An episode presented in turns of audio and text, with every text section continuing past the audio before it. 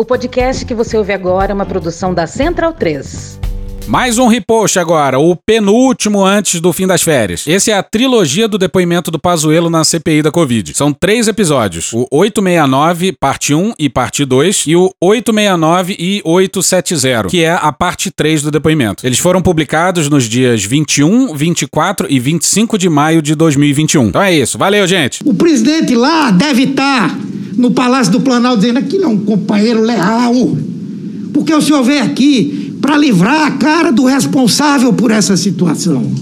Foi isso que aconteceu, ministro. Agora, o senhor não devia ser leal a um governo, devia ser leal ao povo brasileiro, que quer saber de quem é essa responsabilidade, quer saber por que não tem vacina, quer saber por que não tem kit de intubação, quer saber por que não tem teste, quer saber por que o Brasil virou esse párea mundial, uma ameaça sanitária para o mundo. Então, bundão é o Jair.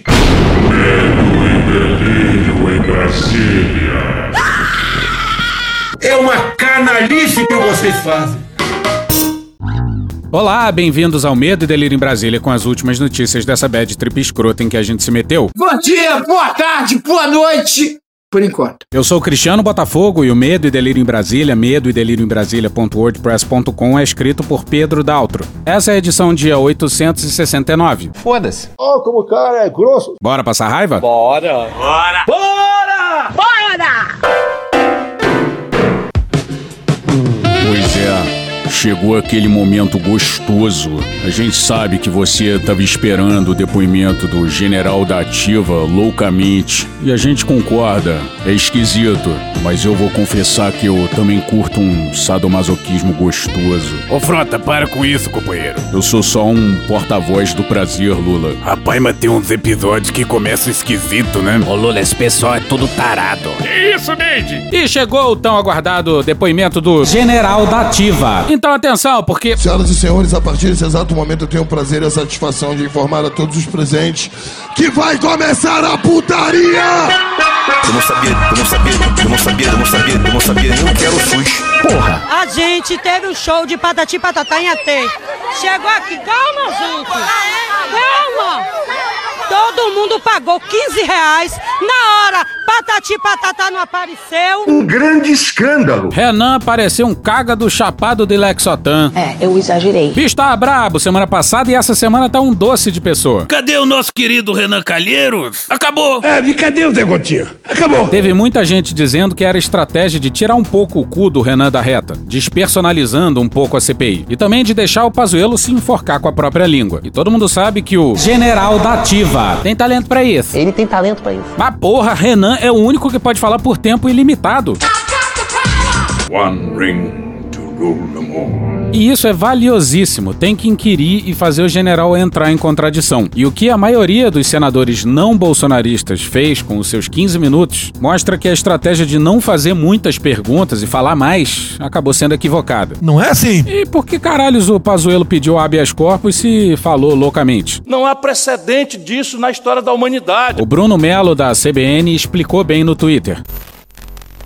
Pazuello pediu um HC para ficar calado na CPI, mas não para de falar. Na verdade, ele só queria poder mentir tranquilamente, sem a possibilidade de ser preso. Conhecereis a verdade e a verdade vos libertará. Mas a verdade incomoda muita gente. Vocês sabem quem está errando no Brasil. Eu, essa é a verdade. Aí foram sete horas no primeiro dia de depoimento e ninguém. Ninguém falou sobre as pessoas contaminadas com quem Pazuello teria tido contato. E, rapaz, o que o general da ativa mentiu não foi bolinho. Meu bom dia a todos. Meu irmão, bom dia ao caralho, parceiro. Senhoras e senhores senadores, inicio minhas considerações dizendo que quem está aqui sentado hoje é um homem comum. Nem fodendo! O comandante supremo das Forças Armadas. O comandante supremo das Forças Armadas. O nosso presidente da República que merda. me ligou e se posicionou de forma clara e direta para eu vir. A partir daquele momento, organizei a minha partida. Peguei meus uniformes, peguei meus uniformes, peguei meus uniformes e embarquei com meu assistente secretário para vir cumprir a missão. Já em Brasília, me reuni com o comandante do Exército, me reuni com o comandante do Exército e ficou acertado que nós receberíamos 15 oficiais, 15 oficiais, 15 oficiais para auxiliar em cargos chaves. Olha ele! E que a missão, missão, missão, missão, missão teria um período de 90 dias. Essa conta irá para as Forças Armadas. Pazuello não cumpriu a ameaça e não foi Titi Fardinha. Mas quem tá depondo ali é um general da ativa. Que pelo próprio discurso dele tava ali cumprindo missão. Quem tá ali é também o exército brasileiro. E se vocês têm ainda alguma dúvida de que o Pazuello tava no Ministério da Saúde em missão, aspas pro general da ativa quando ele foi efetivado no cargo, lá em setembro do ano passado. Abre aspas, não houve nenhum aviso prévio ou conversa. Como militar, só aceitei mais uma missão. Não perguntei o porquê da mudança, nem por quanto tempo ficaria. Sou um general do exército que está atuando como ministro da saúde. Quero permanecer na ativa. Fecha aspas. Atenção! Está passando o carro do medo e delírio na sua comunidade para dizer que o ministro da Saúde é general da Ativa. Ministro da Saúde, general da Ativa. Venha aproveitar. E se ainda resta alguma dúvida, vamos para o atual comandante do Exército em março desse ano, quando ainda era chefe do Departamento Geral de Pessoal do Exército. Abre aspas, Nessa área política fica difícil pra gente. Eu prefiro não comentar, mas acho que o Pazuello foi convocado pelo presidente para uma missão. Ele aceitou, saiu da força, pediu licença e está lá fazendo seu papel. Não vou fazer juízo de valor do trabalho dele. Eu não conheço o âmago do que ocorre lá dentro. Conheço o Pazuello, convivi com ele na Amazônia, na 12ª Região Militar. Ele cumpriu a missão que o presidente deu a ele. Os regulamentos dizem que né, ao militar é vedado participar de eventos políticos partidários. E quem deu a missão ao general da ativa? Vamos lá, opção A, o comandante do exército. Será que o Pujol achou uma boa ideia colocar um general da ativa que nem sabia o que era o SUS no comando da saúde em plena pandemia? Opção B, algum general da reserva que bate ponto no palácio. Mas espera aí, um general da ativa pode receber missão de general da reserva? Eu acho que não, hein, Lombardi? Eu também acho que não, Silvio. Mas vamos continuar. Opção C, a ordem veio de um civil, tal como o exemplo, só para ilustrar, num caso hipotético, o presidente da República. Essas opções estão confusas. Quem, quem é o produtor disso aqui, hein? Porque desde quando o civil pode dar missão para general da ativa? O Brasil é, é, bagunça, né? Mas pera lá. Tá, tudo bem, vamos pra opção D. E aí a opção D é frango, que é a opção que mais faz sentido, sem dúvida. Ah, vai pra lá, vai pra lá. E Silvio, você sabia que Segundo dados da FAO de 2018, o Brasil é o segundo maior produtor de frango do mundo, atrás apenas dos Estados Unidos. É por isso que eu gosto de você, Lombardi. Você sempre traz uma informação relevante. É inacreditável que essas perguntas não tenham sido feitas ao general da ativa. E esse pessoal não entende nada de entretenimento. O que não falta por aí é imitador do Silvio Santos que faria isso de bom grado. Tá certa a indignação. Mas vamos em frente. Não há medicação antiviral específica e também não há tratamento com medicamentos cientificamente comprovados. A prescrição de medicamentos de forma off-label é uma prerrogativa dos médicos e está alicerçada em seu juramento. Não, nada a ver, irmão. De aplicar os regimes da medicina para o bem do doente, segundo seu entendimento, nunca para causar dano ou mal a alguém. Essa defesa de autonomia médica não vale para o erro médico. Isso não é autonomia, isso é erro. Prescrever um medicamento para o qual não existe evidência científica, evidência de que tem benefício, é erro médico. Isso não é autonomia. O desconhecimento dos riscos da pandemia levou alguns gestores a manterem e incentivarem o carnaval em 2020. E, novamente, o desconhecimento da gravidade das nossas cepas que circulavam pelo mundo no final de 2020, permitindo às autoridades estaduais e municipais conduzirem os processos eleitorais e as festas de final de ano. Ano. Ele disse isso mesmo? Não fode, porra! Ele falou em desconhecimento dos riscos. Está sendo superdimensionado o poder destruidor desse vírus. Depois da facada não vai ser uma gripezinha que vai me derrubar, não. Gripezinha ou resfriadinho. Uma crise, uma pequena crise, né? Não vamos superdimensionar essa questão. Não é isso tudo que a grande mídia propaga? Está vendo uma histeria. Muito mais fantasia, histeria, histeria. Histeria, meu Deus do céu. Pois é, ele falou em desconhecimento dos riscos e não foi em tom de autocrítica, não. Pois é, e olha o que que o General da Ativa falou em dezembro de 2020 após a campanha.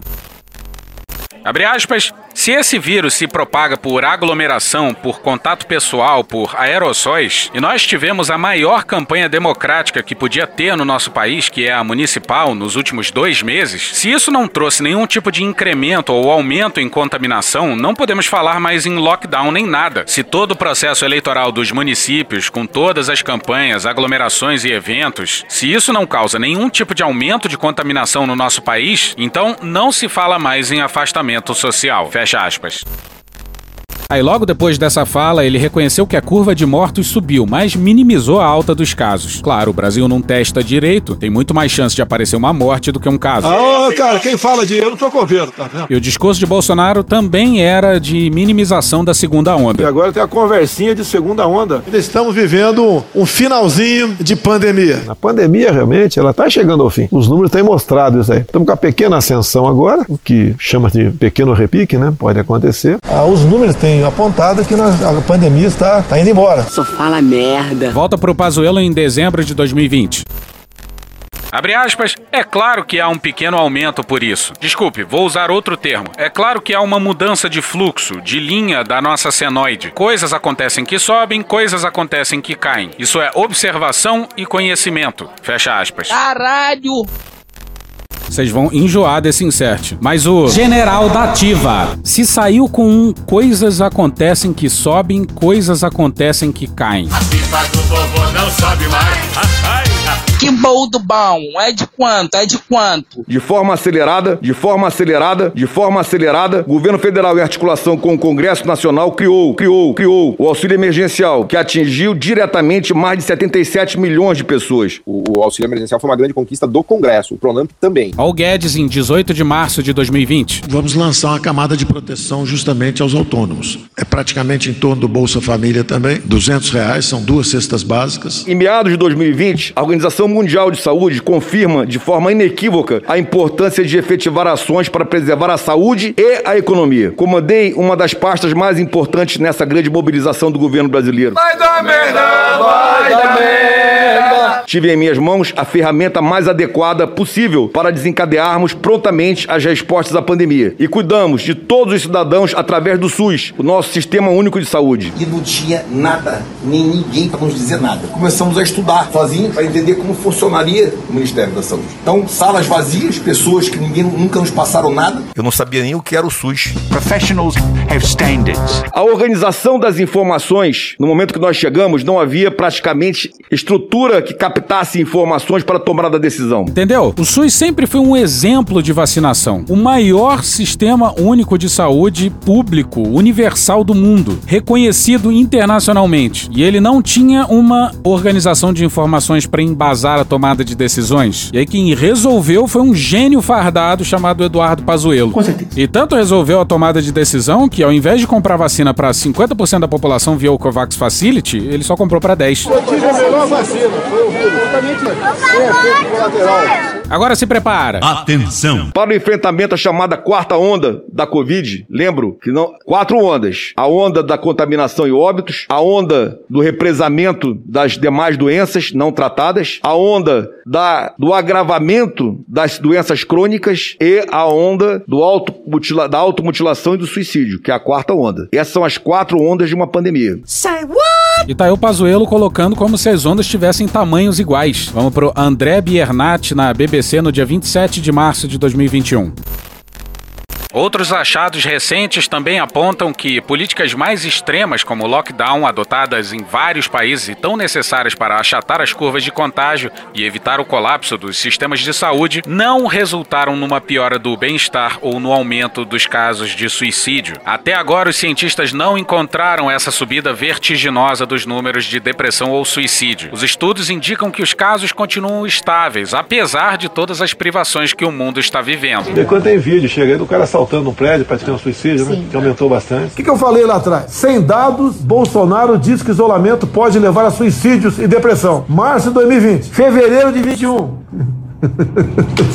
pode, pode sorrir, né? Pode sorrir. Não tem problema não. A coisa é séria, pessoal. Depressão e suicídios entre jovens aumentam durante a pandemia. O pessoal fala que eu tinha bola de cristal. Não tinha, não. Eu, sou, eu só não sou tão burro como aqueles que me criticam. A depressão tem causado muito suicídio no Brasil. Dia 13 de abril foi publicado na Lancet Psychiatry. Esse estudo é sobre taxa de suicídio. Eles mediram na primeira onda do Covid no mundo inteiro. E o que eles observaram foi um dado surpreendentemente mais positivo, que na verdade as taxas de suicídio, ao contrário do que muita gente fala por aí, inclusive aqui no Brasil, elas caíram. E elas não caíram um pouco, não.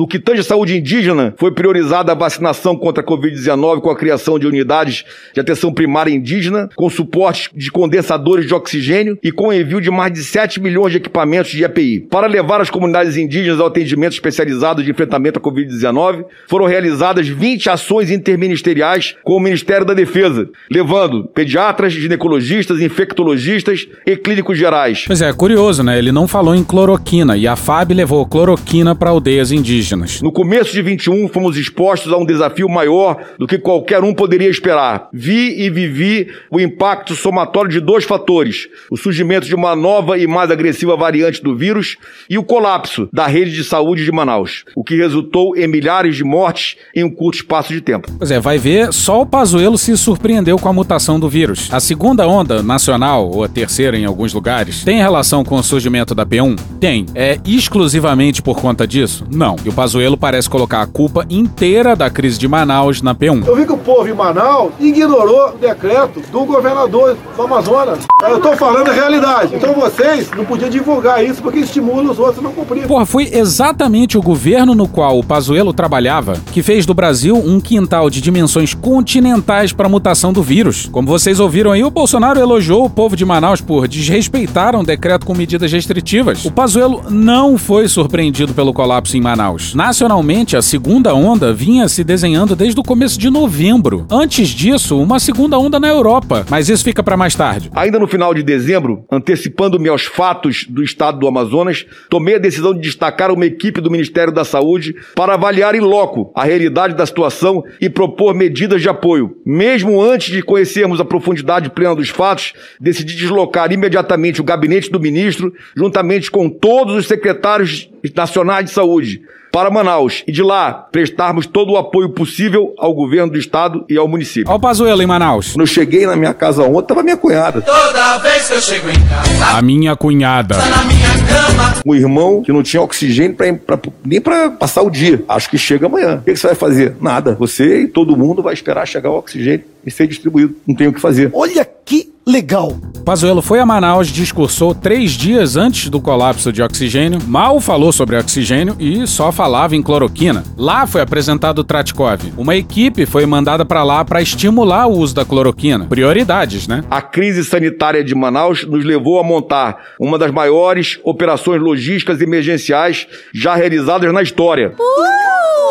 Que mais? Pois é, mas ele montou uma operação muito bem sucedida depois do colapso. Para que essa, essa ansiedade, essa angústia? Mesmo enquanto não se falava em imunizantes, o governo federal já estava agindo de forma rápida. Desculpa. Errou! Significa. Mesmo enquanto não se falava em imunizantes, o governo federal já estava vindo de forma rápida. Hiper rápida, olha só a pressa do governo. Os laboratórios não tinham que estar interessados em vender pra gente? Por que, que eles então não apresentam documentação na vida? O pessoal diz que eu tenho que ir atrás. Não, não. Quem quer vender, se eu sou vendedor, eu quero apresentar. A pressa da vacina não, não se justifica. Certas coisas não podem ser correndo, pô. E estávamos em contato com todos os fabricantes de vacinas em desenvolvimento no mundo. Menos. Aquele outro país, ok, pessoal? Iniciamos com 16 prospecções mais adiantadas. Acompanhávamos direto a, a produção da Moderna e a produção da Pfizer no, na, na, nos Estados Unidos e a produção da AstraZeneca em Oxford, na Inglaterra.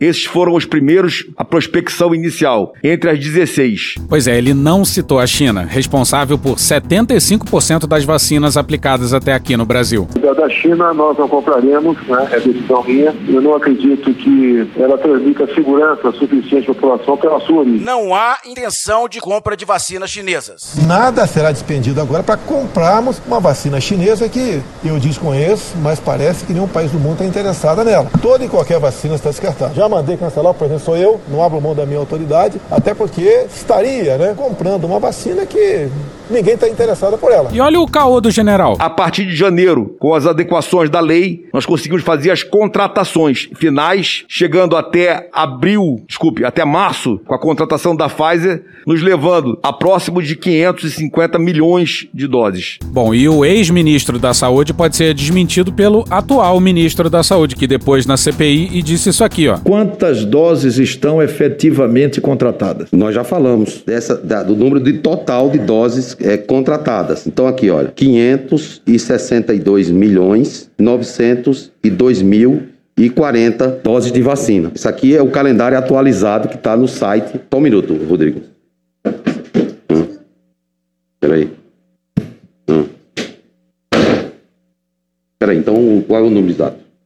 Se por favor puder nos dar o número 430 exato. milhões, senador. Eu estou aqui sendo Sob informado. Porra. Aí na sequência, o ministro da Saúde em nota fez outra retificação e falou em 280 milhões de doses. Mas vai ver, quem tá errado é o atual Ministério da Saúde. E quem tá certo é o General da Ativa. Em seguida, o Pazuello diz que o Brasil é um dos países que mais imunizou no mundo. O Brasil é um país, um dos países que mais vacina no mundo. Já somos o sexto país que mais vacinou no mundo. Brevemente estaremos em, nos primeiros lugares. Pois é, pra infelicidade do Bolsonaro e nossa também, porque eu preferia que fosse tipo o Flávio Dino. Isso se dá graças ao. Calça apertada. Calcinha apertada. E, óbvio, a expertise centenária do Instituto Butantan. Ou seja, temos essas vacinas apesar do governo federal. Se dependesse do governo federal, só os coroas acima de 90 anos teriam sido vacinados. Esta pandemia constitui um desafio inédito da história recente do Brasil e da humanidade. Todos os brasileiros esperam que essa CPI mostre as ações planejadas e executadas pelo governo federal, de forma técnica, imparcial e sem interesses político-ideológicos. Recebi o desafio de servir ao país do Ministério da Saúde como uma missão. Já vivíamos o caos da pandemia. Não, poderíamos, não poderia me eximir de tal responsabilidade. Nós, brasileiros, não cantamos em vão nosso hino nacional. O Renan na comissão. Quando gritamos, verás que um filho teu não foge à luta. E eu não fugi. Você é o bichão mesmo, hein, doido? Espero do fundo da alma que essa pandemia, um capítulo triste de nossa história, sirva de ponto de inflexão para que todos os representantes públicos e gestores façam verdadeiramente uma defesa ativa da nossa Constituição na forma mais ampla, sobretudo nas ações de saúde pública, inclusive, ou melhor, principalmente quando a luz dos holofotes se apagarem. A primeira porrada no Renan, note aí. E uma defesa ativa da Constituição, Constituição que diz que é dever do Estado garantir saúde, que essa saúde deve ser garantida mediante políticas sociais e econômicas que visem a redução do risco de doença e de outros agravos. O que, que o governo fez para prevenção da Covid? E segundo, o Bolsonaro é campeão de dizer que deve lealdade ao povo. Eu devo lealdade absoluta ao povo brasileiro. E a vocês, povo brasileiro, somente a vocês, eu devo lealdade absoluta. Povo esse ao qual eu devo lealdade absoluta. Esse povo que nós devemos lealdade absoluta. Povo brasileiro, este ao qual eu devo lealdade absoluta. O povo ao qual nós somos leais. Lealdade ao povo e não à Constituição, como qualquer presidente deveria fazer. E olha, foram dois dias de depoimento, mais de 15 horas. O maldito do General da Ativa conduziu o ritmo do depoimento como bem quis, tirando um ou outro senador. E não só é impossível reproduzir esse show de horrores aqui, como a gente se recusa, até porque daria uns oito episódios. E a gente não quer ficar falando só de CPI não, porque tem um monte de absurdo acontecendo. Então a gente cortou muita coisa e vamos deixar só o supra-sumo do absurdo. Eu sou louco? Não, eu sou louco. Eu tô louco. Pergunto, ministro. Vossa Excelência pode nos detalhar quais eram suas qualificações para ocupar o segundo maior cargo do Ministério da Saúde e, mais tarde, para assumir o cargo de ministro? Senhor senador, muito obrigado pela sua pergunta. Ela vai- já nos coloca de frente para uma posição fundamental. Vou colocar de forma bem clara. E o Pazuello só dizia isso, que as suas respostas eram bem claras. E eram bem claras mesmo. Desde o início ficou cristalino que ele estava ali para mentir. Mentir loucamente e proteger o capitão. Eles mentem. Mentem na cara dura. Mentem sem ter vergonha de mentir. É simples assim. Um manda e o outro obedece. Eu, só na 12ª Região Militar, eu tinha cinco hospitais sobre a minha guarda. Minha querida, eu sou um jornalista de alta performance. O Brasil me aplaude. Meu irmão, na moral. O Pazuello enrola, jura que a sua carreira militar o talhou para ser o comando do Ministério da Saúde em plena pandemia. Fala sério. E conclui assim: Atenção! Sobre gestão e liderança, eu acredito que seria perguntar se a chuva molha. Mano, corra, rapaz. Se um oficial general tem competência de gestão e liderança. Se nós não tivermos, tem que começar do zero a nossa instituição. Bom, primeiro, percebeu que ele falou em nome do Exército? Ele tá falando do Exército. Ele tá se colocando como um representante do Exército. No quartel, há a máxima de que a tropa é o espelho do comandante. A liderança se dá pelo exemplo. Alguém acha que os generais e o capitão dão um bom exemplo? E vou dizer mais, há poucos dias eu estava sentindo mal e antes mesmo de procurar o médico, antes mesmo de procurar o médico, ah, olha só que exemplo que eu estou dando, né? Eu tomei depois aquele remédio. Alguns falam que estou dando um péssimo exemplo. Ô, imbecil! Ser um ministro da Saúde ou qualquer ministro nesse nível, ele tem que ter assessoria técnica. Um ministério técnico. Olha só a assessoria técnica. Senador, quando nós chegamos com a equipe, quando eu, quando eu cheguei com a minha equipe no ministério, eu cheguei com 15 oficiais. É o gol da Alemanha. E a ideia é, obviamente, trabalhar na secretaria executiva. E eu repito uma frase que falei outro dia. Eu acho que aquele primeiro desenho foi muito bacana, quando o presidente nomeou o mi- médico, e me colocou como executivo para fazer o suporte de gestão e logística administrativa para ele. Pois é, ele tá dizendo que se sentia muito mais confortável como número 2 do ministério do que como ministro. Por que será? E eu me lembro, desculpe falar sobre dessa forma, mas não foi uma pergunta direta sua, mas eu, eu acho que isso faz parte da, da contextualização da resposta. Eu sentei com o ministro Tachi e disse: olha, a parte finalística, que são as secretarias, eu nesse momento eu não tenho como lhe ajudar muito. Eu preciso aprender sobre isso. Agora, sobre a parte de gestão, logística administrativa, eu vou tocar. Então, o senhor fique tranquilo dessa parte e o senhor foque na parte finalística e a gente vai fazer um excelente trabalho. Foi assim que nós começamos a conversar. Infelizmente, o ministro Tachi, ele decidiu partir. Mais ou menos. E aí o resto da conversa os senhores sabem. O Brasil foi considerado o país com o pior desempenho no combate à pandemia, segundo um levantamento de pesquisadores internacionais. Uma das publicações científicas mais prestigiadas do mundo afirmou que Bolsonaro provocou uma crise épica de saúde pública. Uma pesquisa feita pela USP e pela ONG Conectas Direitos Humanos revela que o presidente Jair Bolsonaro executou uma estratégia institucional de propagação do coronavírus. Para nós não há nenhuma dúvida de que o governo federal tem a intenção de que a Covid-19 se propague o mais rapidamente no país. Mas eu repito que aquele, aquele primeiro, primeiro, primeiro desenho ali seria realmente a melhor coisa que a gente poderia ter tido. Mas as- a conduta acontece e aí a gente vai respondendo à conduta. Eu não entendi o que ele falou. Imagine esse general numa guerra. Caralho! A conduta acontece e a gente vai respondendo à conduta. Essa é só uma das frases absurdas do general. Vossa Excelência fez indicações de cargos durante a gestão do ministro Tais? Quais? Ministro Taixe? Sim.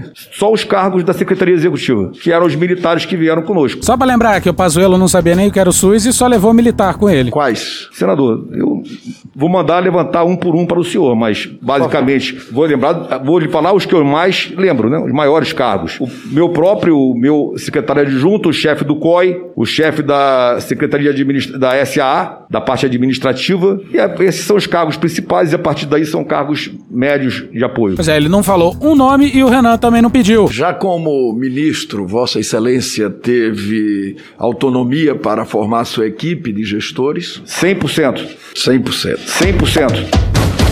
100%. 100%. 100%. E agora o Pazuello, que conseguiu um habeas corpus para não se incriminar, assinou quase todos os BOs sozinho. É isso que dá a ter como advogado o mesmo advogado do governo. No caso, ambos são defendidos pela AGU. E você acha que a AGU vai entregar pros leão quem? É só você ver, se o Bolsonaro tá elogiando a pessoa é porque ele tá fudido. Informação aqui chega aqui que o Pazuello foi muito bem. O Renan retoma o discurso de despedida do Pazuello do ministério, em que ele esculachou com o ministério e com o seu sucessor. Não tinha nada nem ninguém para nos dizer nada. A gente andava nos corredores e não tinha ninguém. Salas vazias, pessoas que nunca nos passaram nada. Vossa Excelência teve alguma dificuldade com o corpo técnico do Ministério da Saúde? Não houve uma, uma passagem de função técnica como nós imaginamos. Vivia-se a pandemia, nós tínhamos 11%, apenas 12% das pessoas trabalhando no Ministério, os corredores eram vazios, tudo era home office e, e os chefes, as sessões, os chefes também tinham saído com a outra administração. E esse pessoal tem tanta mania de Lula que é capaz de alguém ter achado que quando ele falou de outra administração ele tava falando do Lula. Pois é, companheiro, fui eu que demiti o Taixe, eu que demiti o Mandetta, fui eu que demiti todo o pessoal do comando do Ministério da Saúde pra dar pro meu filho Lulinha em plena pandemia, porra. Comunista! Lembrando que Bolsonaro tá no quarto ministro da saúde em plena pandemia. E o quinto não demora muito não. Inclusive, Queiroga, se eu fosse você, eu pulava desse barco agora mesmo. O general da ativa reclama da falta de continuidade. Mas a culpa é do Jair! Culpa é tua. Culpa é tua, vou esquecer disso jamais. E ele reclama do pessoal estar em casa trabalhando. Realmente, quando você vive no século XIX, é muito difícil se comunicar com as pessoas à distância. E olha como o Pazuello resume a sua relação com os funcionários do Ministério da Saúde. Funcionário dos quais ele se queixou no discurso de despedida. Foi uma relação muito profícua e muito, muito exitosa. Profícua mesmo. E exitosa. Relação muito boa. Senti a mesma vibe de responder com obrigado a um eu te amo. É muito boa a mesma relação, né? Pazuello e Elcio Franco são figuras conhecidas pela simpatia e pelo bom trato com as pessoas. Renan pergunta sobre a célebre frase: Eu não sabia nem o que era o SUS. E eu gostaria de dizer ao senhor o seguinte: eu acho que todos os brasileiros conhecem o SUS de uma forma simples. Sabem que nós temos um sistema único, hospitais públicos e, e, e que funcionam nas suas cidades. Como militar, eu não só não conhecia o SUS, como não conhecia também escolas particulares. Pois é, mas nós brasileiros que não sabemos o que é o SUS em detalhe, não aceitaríamos o cargo de ministro da Saúde. Porra. O general da ativa Eduardo Pazuello acaba de ser indicado ao Ministério da Educação pelo presidente Jair Messias Bolsonaro.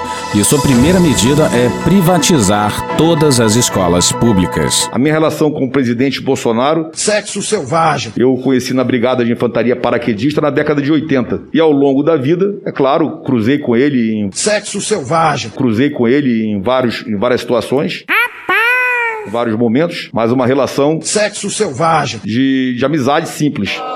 Nunca tive proximidade maior com o presidente. Que pena. Quem indicou o seu nome, ministro, para o presidente Bolsonaro? Eu acredito que as indicações vieram dos oficiais generais que trabalhavam com o governo federal. Eu não sei qual deles.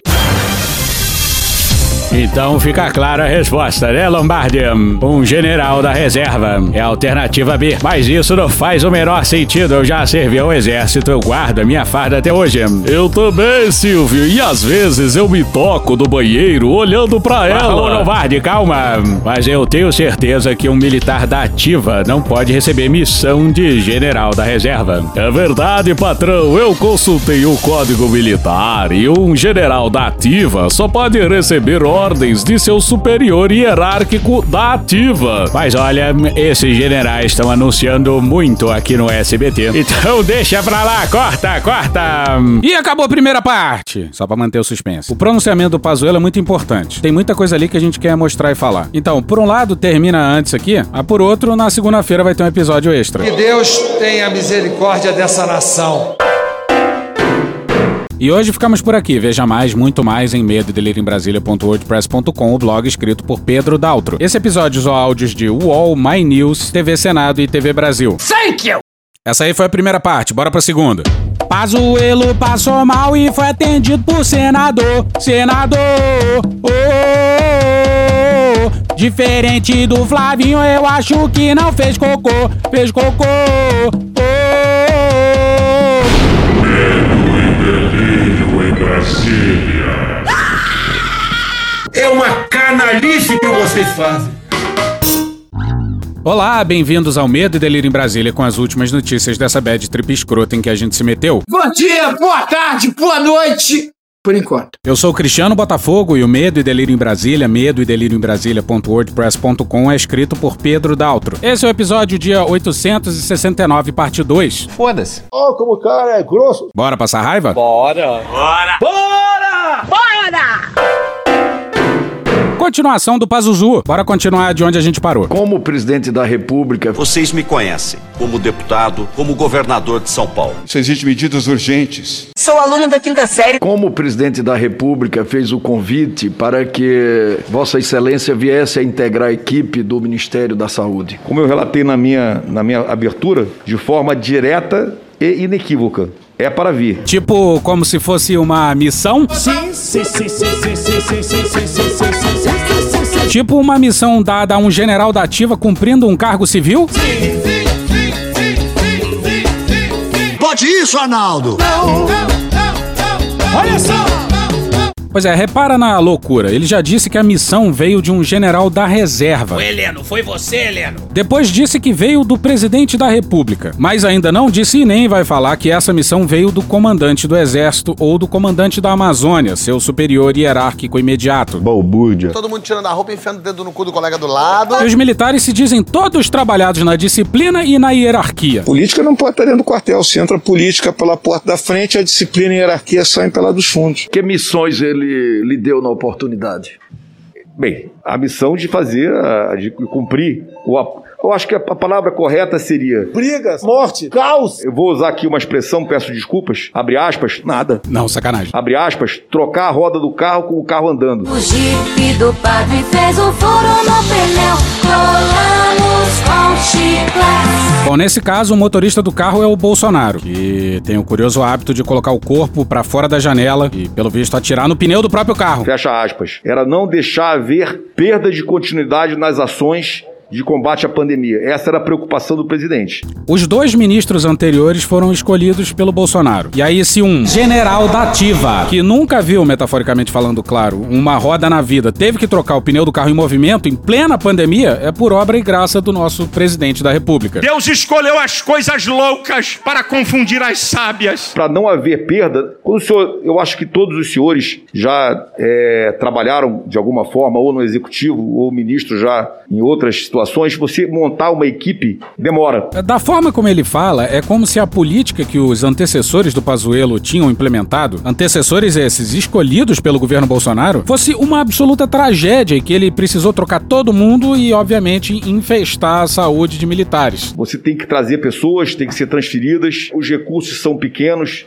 Então você ter é, pessoas de alta capacitação na, na, na- na linha privada e trazer para um cargo para ganhar 8 mil reais, 10 mil reais, não que seja um salário pequeno, é um salário ótimo, mas a, a inici- a iniciativa privada paga melhor. Então você conseguir montar uma equipe rápida e, e essa, e essa equipe ser realmente é, comprometida e pronta, não é simples. A ideia do presidente e a ideia que me foi passada era venha, traga imediatamente as pessoas que você precisa para trazer, o exército vai selecionar e você toca a transição. Ouviu o que ele falou? O exército seleciona. Ou seja, tem vários elementos aí que vão se somando que levam a crer que o Pazuello estava lá cumprindo uma missão como general do exército. Como secretário, como deputado, como ministro. Ele está dizendo que a transição do ministério ficou a cargo do exército brasileiro. Sou mão amiga, sou braço forte. Punheta, punheta, punheta, punheteiro. E vai aqui um spoiler miserável. Sabe quem foi o único parlamentar a bater na tecla militar durante o depoimento? Atenção! O Isalci Lucas, do PSDB. Porra! Que vem a ser um militar. Porra! Mas deixa isso mais pra frente. O Pazuello conclui a sua resposta com um singelo... Essa foi a missão. Sim. Sua nomeação deu-se sob a condição de cumprimento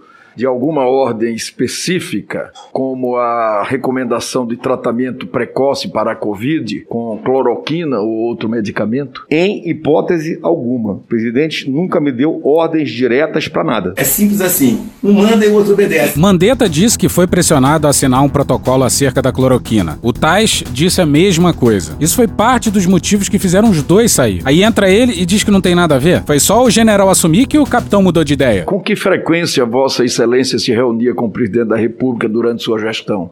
Menos do que eu gostaria. Em 50 metros, tire imediatamente o cu do presidente da reta. Menos do que o senhor gostaria. Sim, eu, preferia ter encontrado mais tem elementos para fazer Eu uma. vou lhe colocar, desculpa, eu vou, eu dei uma resposta, era para atender a finalidade da pergunta, não a pergunta ob- objetiva. Desculpe, seria mais objetivo. Eu acredito que a relação com o presidente precisaria ainda ser, ainda poderia ser maior ainda, mas os, os cargos são complicados, as agendas são complicadas e eu via uma vez por semana, a cada duas semanas, era o que a gente conseguia conversar. A agenda do presidente é complicada? O presidente tem sempre menos de duas horas de compromissos na agenda. No meio de uma pandemia, e o presidente Jair Bolsonaro foi passar férias no litoral de Santa Catarina e no litoral de São Paulo. Por exemplo, hoje ele tem cerimônia de transmissão do mandato presidencial do novo presidente do Equador. Aí depois ele tem um almoço em homenagem aos chefes de Estado e de governo, lá no Equador ainda, e depois volta para Brasília. No domingo ele estava causando aglomeração no Rio de Janeiro. No sábado não tem nada na sua agenda. Na sexta ele foi causar aglomeração em Açailândia, no Maranhão. Depois pegou o voo de volta para Brasília e teve uma reunião de uma hora na parte da tarde. Na quinta-feira ele teve um voo de Brasília para Santa Filomena, no Piauí. Depois o lançamento de uma ponte e depois um outro voo dali para Imperatriz, no Maranhão. E é assim desde sempre. Porra, dificuldade de agenda, vai mandar essa? E assim, a mim me parece que o ministro da Saúde teria uma certa prioridade no meio de uma pandemia, não? Eu realmente, se pudesse voltar atrás, eu teria ido mais vezes atrás do presidente para conversar com ele. E essa foi uma das pouquíssimas meia-culpas que o general da Ativa fez em todo o seu depoimento. Que orientações e solicitações relacionadas às ações de combate à pandemia o presidente da República lhe fez durante a sua gestão?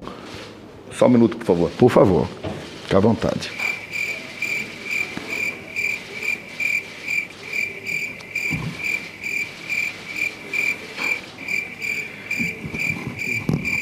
As orientações. Finalmente. É, volto a colocar aqui. Na verdade, eu levava as ideias para o presidente, contava como estava a pandemia, como, ela, como, é, como é que era a visão. Senhores, antes, só fazer uma, uma pequena. Uma pequena. Uma pequena. Uma pequena. de- Fala direito, rapaz. Uma pequena. Uma pequena. Uma pequena. Uma pequena de- mudança da pergunta. Vou já voltar a ela. O depoimento foi bem assim mesmo. E nenhuma resposta do Pazuello ele falava exatamente sobre as perguntas. E acabou sendo interrompido pouquíssimas vezes. Quando a gente fala sobre como é que está qualquer coisa, você tem que ter um dado comparativo. Isso aqui está bom. Está bom em relação ao quê? Teu cu. Aquilo está rápido. Está rápido em relação ao quê? Teu cu. Aquilo está demorado. Está demorado em relação ao quê? Teu cu. Quando você tem coisas inéditas, você está descobrindo as coisas. Não tem nem rápido, nem demorado. Nem bonito, nem feio. Não fode, porra! São coisas que estão acontecendo pela primeira vez. Ele disse isso mesmo? Ah, pela primeira vez. Nunca houve epidemia de vírus respiratório. As máximas autoridades no campo não tinham dado nenhuma recomendação sobre o tema. Ele teve que descobrir tudo do zero. E ele não pegou o ministério no comecinho da pandemia. Então, fala aí, Bolsonaro. Fode, porra! Obrigado. É muito importante a gente compreender. E quando a gente está numa função é, no cargo de ministro, você recebe informações todos os dias, 24 horas por dia. O telefone não para e você atende todo mundo. Então você vai criando uma, uma observação sua sobre o fato. E eu procurava levar ao presidente, então voltando à sua pergunta, levar ao presidente a minha visão em cada momento. Como estava acontecendo a pandemia lá em abril, maio, como foi em Manaus, naquele abril e maio em Manaus. Então, quando eu vim de Manaus, eu trouxe ideias do que eu vi lá. Eu vi, eu vi que é, é, é, já naquele momento já foi dificílimo Manaus. Eu vi que o povo em Manaus ignorou o decreto do governador do Amazonas. Eu tô falando a realidade. Então vocês não podiam divulgar isso porque estimula os outros a não cumprir. O Renan deixou o Pazuello falar, falar, e olha o que o general da Ativa classifica como diretrizes presidenciais. Obviamente, a, a conversa era de ineditismo. Como é que eu ia fazer aquilo? Não pode faltar aquilo outro. Pazuello, você precisa de mais alguma coisa? Já falou com o MD para fazer, fazer a logística disso ou daquilo? Michael Douglas! Essas eram as conversas. As conversas eram em altíssimo nível. Nem, nem, nem que não tem, nem que tem. Para fazer soluções. Então, você- vocês conseguem imaginar Bolsonaro e Pazuello conversando em altíssimo nível? O médico prescrever, tome o mais rápido possível faça seu exame, faça, tenha seu diagnóstico. Oh, really? O recado mais importante, o pessoal aí que tem comorbidade, mais idoso, se cuida, tudo bem, mas se for acometido, rapidamente, procura o médico rapidamente, tá o coquetel pazuelo aqui, tá ok, pessoal? O Renan insistiu querendo saber quais foram as diretrizes do governo para lidar com a pandemia. E fica muito claro que o governo não tinha qualquer plano. Era isolamento voluntário de idosos e doentes sem qualquer ajuda do governo e dar dinheiro para estados e municípios cuidar de quem fica doente. Prevenção? Nem existe isso, você tá inventando palavras. Devemos estimular sim, fazer uma campanha pro idoso ficar em casa, pro que tem, que tem doenças, comorbidade, ficar em casa. E o resto, pessoal, toma as medidas ali que tá sendo usado no momento e vão pro trampo. Vão trabalhar, pô. Você quer que eu faça o quê? Eu tenho o poder de pegar cada idoso lá e levar pra um lugar? Fica aí, tá aqui uma pessoa pra te tratar. É a família dele tem que cuidar dele em primeiro lugar, rapaz. O povo tem que deixar, e deixar tudo nas costas do poder, do poder público. O Ernesto foi incapaz de dizer quais foram as diretrizes presidenciais para a área de relações internacionais. E o Pazuello é incapaz de citar diretrizes. Senador, as orientações foram fazer a coisa acontecer o mais rápido possível. Nada será despendido agora para comprarmos uma vacina chinesa que eu desconheço, mas parece que nenhum país do mundo está interessado nela. Toda e qualquer vacina está descartada. Só se o que ele estava querendo fazer andar o mais rápido possível fosse a contaminação das pessoas. A garotada abaixo de 40 anos. Ah, entendi. A princípio, contraindo o vírus, não vai ter problema. Agora, essa garotada, vamos supor, se infectando agora, ela seria uma barreira no futuro para não transmitir o vírus aos mais idosos. E o vírus é uma coisa que 60% vai ter, ou 70%. 60% a 70% da população será infectada e só a partir daí nós teremos o país né, considerado como imunizado. Antes disso, isso não vai acontecer. Então, é a chuva que vai molhar 70% da população, não temos como fugir dessa realidade. Esse vírus é igual uma chuva, vai molhar 70% de vocês. Ninguém contesta. Toda a nação vai ficar livre de pandemia depois que 70% for infectado e conseguir é, os anticorpos. Aproximadamente 70% da população vai ser infectada. Não adianta querer correr disso, é uma verdade. O vírus vai atingir 70% da população. Infelizmente é a realidade. 70% vai pegar o vírus, não tem como. Mas será que tinha alguma outra diretriz? Era não, era, era não aceitar uma, uma colocação que ele sempre colocava. Ele dizia: olha, se falarem qualquer coisa para você Pode dizendo que era o meu nome, não fui eu. Só aceite qualquer coisa que eu te fale. Observações só minhas. Não aceite ninguém dizer que falou comigo. Se houver qualquer coisa, fui eu que te falei. Não, ninguém vai falar em meu nome. Isso é uma coisa que ele colocava sempre. Ele tá, era preocupado que colocassem palavras aí ou observações diretas no nome dele. Porra, por essa o vírus não esperava, hein? Fomos um exemplo para o mundo. E as condutas do planejamento, elas são necessárias na execução. E essas condutas visavam atender imediatamente aonde era necessário. E aonde não era, poderia ser atendido numa sequência é, posterior. Essa é a primeira explicação. Ele está dizendo que primeiro a gente tem que fazer o mais importante e depois o menos importante, é isso que ele estava querendo dizer? Falando especificamente sobre testes, eu gostaria de, salvo o melhor juízo, porque eu não estou mais tendo, é, tendo acesso a todos os dados, e eu peço desculpa se algum dado ficar fora de linha. Ninguém está perguntando sobre as estratégias de testagem depois que você saiu do ministério. O Renan, depois de muito tempo, enfim, corta o pazuelo e olha a petulância do general. Ministro, sem interrompê-lo, é que nós temos perguntas objetivas, concretas. Mais adiante, com certeza, nós vamos ter a oportunidade de falar sobre os testes. Seria muito importante que nós tivéssemos perguntas é, objetivas e respostas também objetivas para Perfeito. nós avançarmos no depoimento, só para efeito de organização do depoimento. Sim, senhor senador, é porque eu estava tentando responder a pergunta dos testes do senador Omar Aziz, mas eu posso responder depois. É, eu perguntei qual foi o planejamento. É, é, é... Bem que eu pedi uma pastilha. Eu perguntei qual foi o planejamento deixado em relação à, Covid. É... Teste, não? Não, sobre teste também, planejamento também, mas claro. eu acho que você vai ter a oportunidade de falar. Okay. Vamos, é, eu, eu, eu vamos guardo, ser mais objetivo. Eu guardo essa, essa resposta para depois. Vamos ser mais objetivo. Perfeito. Tem muitas perguntas que o senador Renato está fazendo, é sim ou não. É, eu vou, é, eu gostaria de colocar aqui uma ideia aos senhores. Caralho! E desde quando o depoente dá ideia aos inquiridores? E deixaram ele falar, tinha que mandar logo um. Meu irmão, na moral. Eu acredito que nós temos aí uma população brasileira toda nos olhando e Perguntas, respostas simplórias, sem contextualização, sem a compreensão do que nós estamos falando, não vai atender as pessoas que nós estamos que estão nos esperando. Eu, eu vim aqui, eu vou responder. Eu, eu vim aqui, eu vou responder. Eu, eu vim aqui, eu vou responder todas as perguntas, todas, sem exceção. E coloco de uma outra forma. Vocês podem ter certeza, eu não vou ficar repetindo uma palavra. Eu vim com bastante conteúdo. Você é o bichão mesmo, hein, doido? E eu, vim, e eu pretendo deixar clara, claro à população brasileira e a todos os senhores todos os fatos e todas as verdades que aconteceram sobre a minha gestão, sobre a nossa gestão. Então, me desculpe, perguntas com respostas simplórias, elas, elas eu gostaria até que não fossem feitas. Me perguntem coisas com profundidade, que mais? perguntem coisas com General, bastante profundidade. general, é, é, o, o Vossa Excelência não vai dizer pra gente o que, que nós vamos perguntar ou não. tá? Quem decide isso aqui são os senadores. Vossa Excelência está aqui, Vossa Excelência está aqui para responder as perguntas dos senadores. E muitas delas bastam um sim ou não.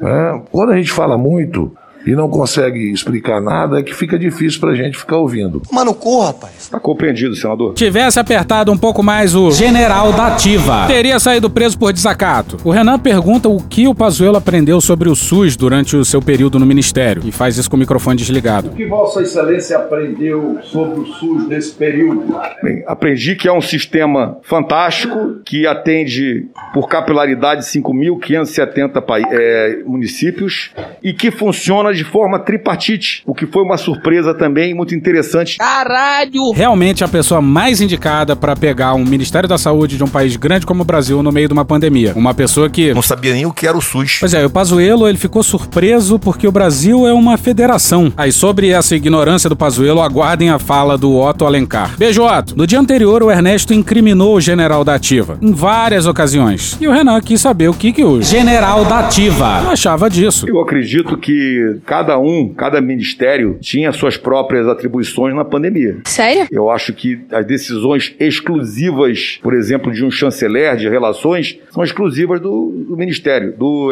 do chanceler Ernesto, à época. Decisões que envolvem a infraestrutura são decisões do Tarcísio. E assim por de comunicação, Fábio e a SECOM. Então, não, não- é- é- isso é um, é um grande, é uma orquestra, né?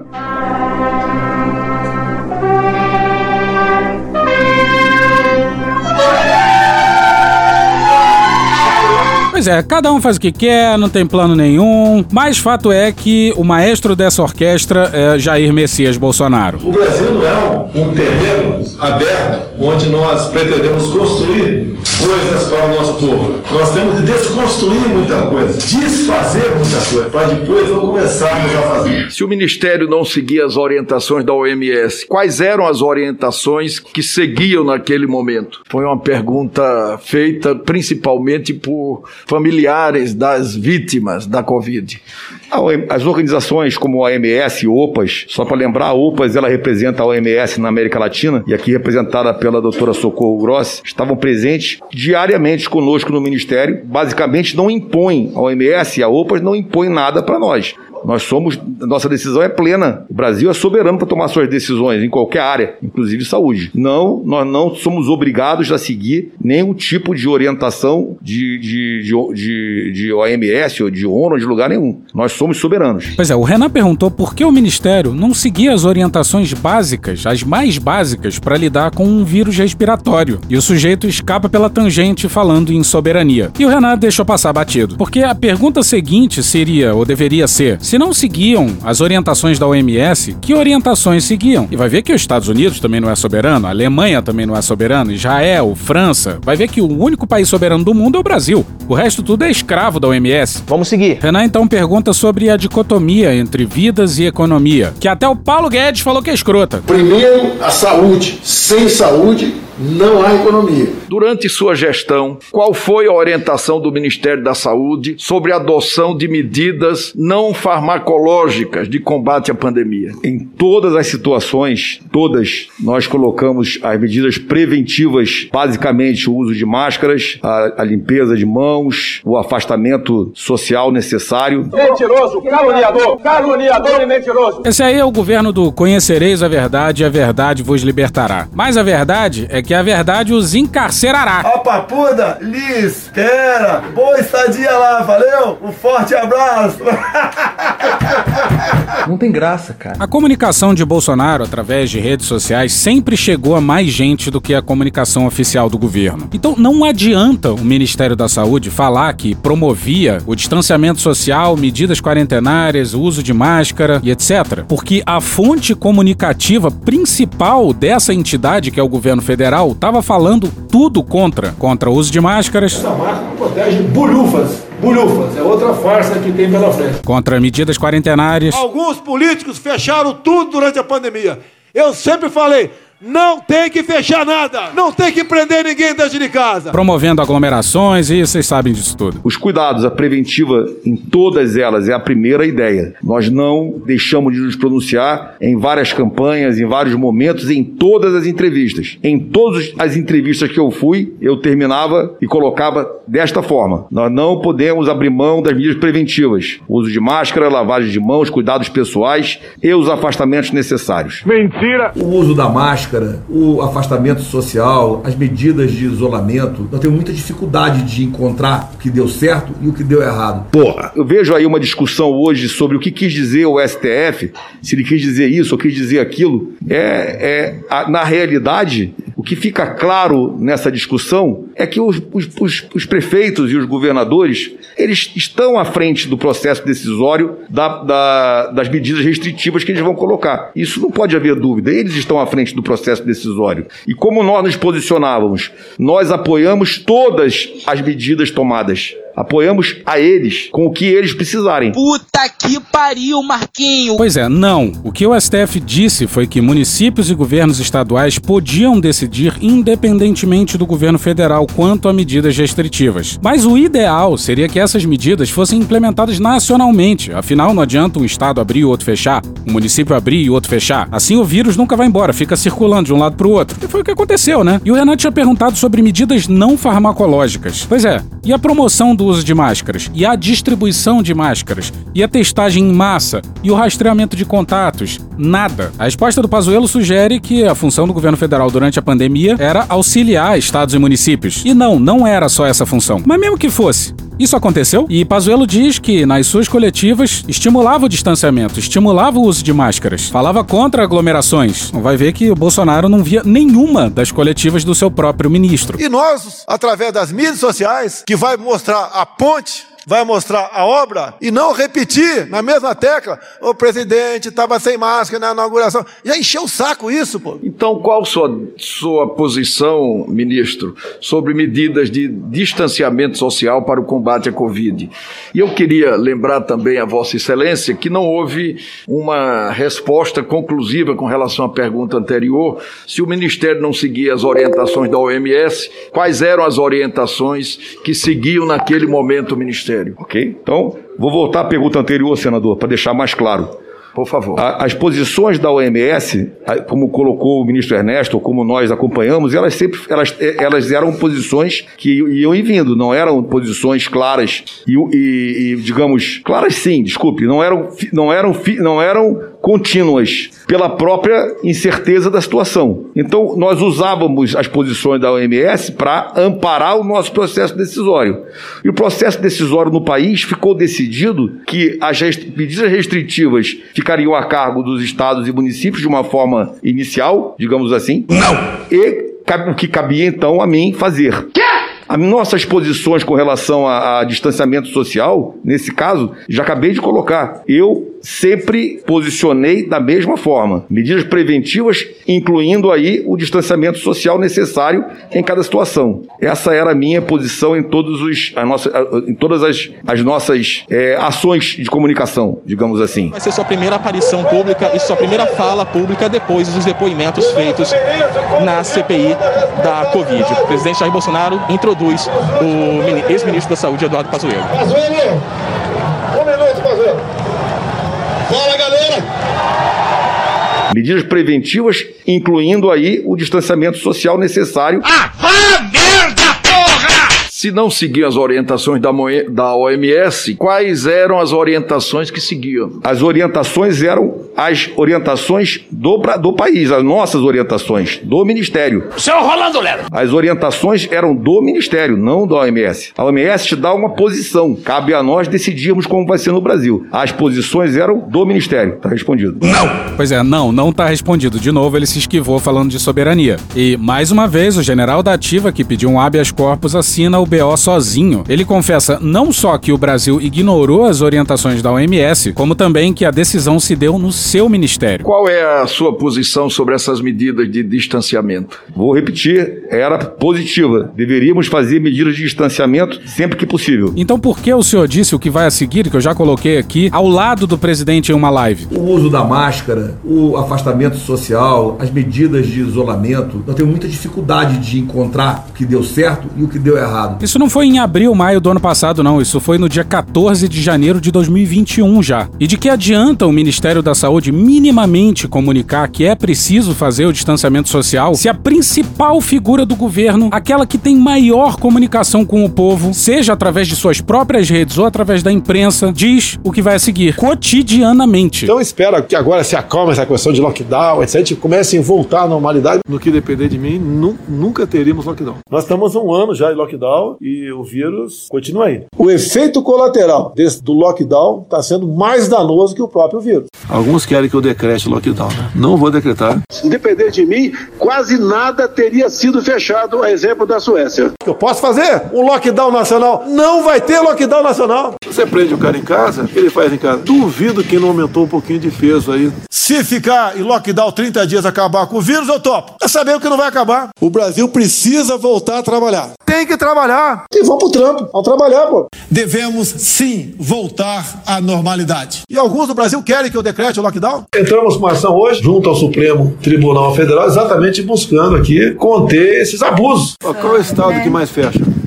São Paulo. É. Qual é que tem mais número de mortes, mesmo proporcional? São Paulo. São Paulo. A política de fechar tudo e ficar em casa não deu certo. O povo brasileiro é forte. O povo brasileiro não tem medo do perigo. Tem que trabalhar. Vamos seguir. A convergência do seu entendimento com o do presidente da República?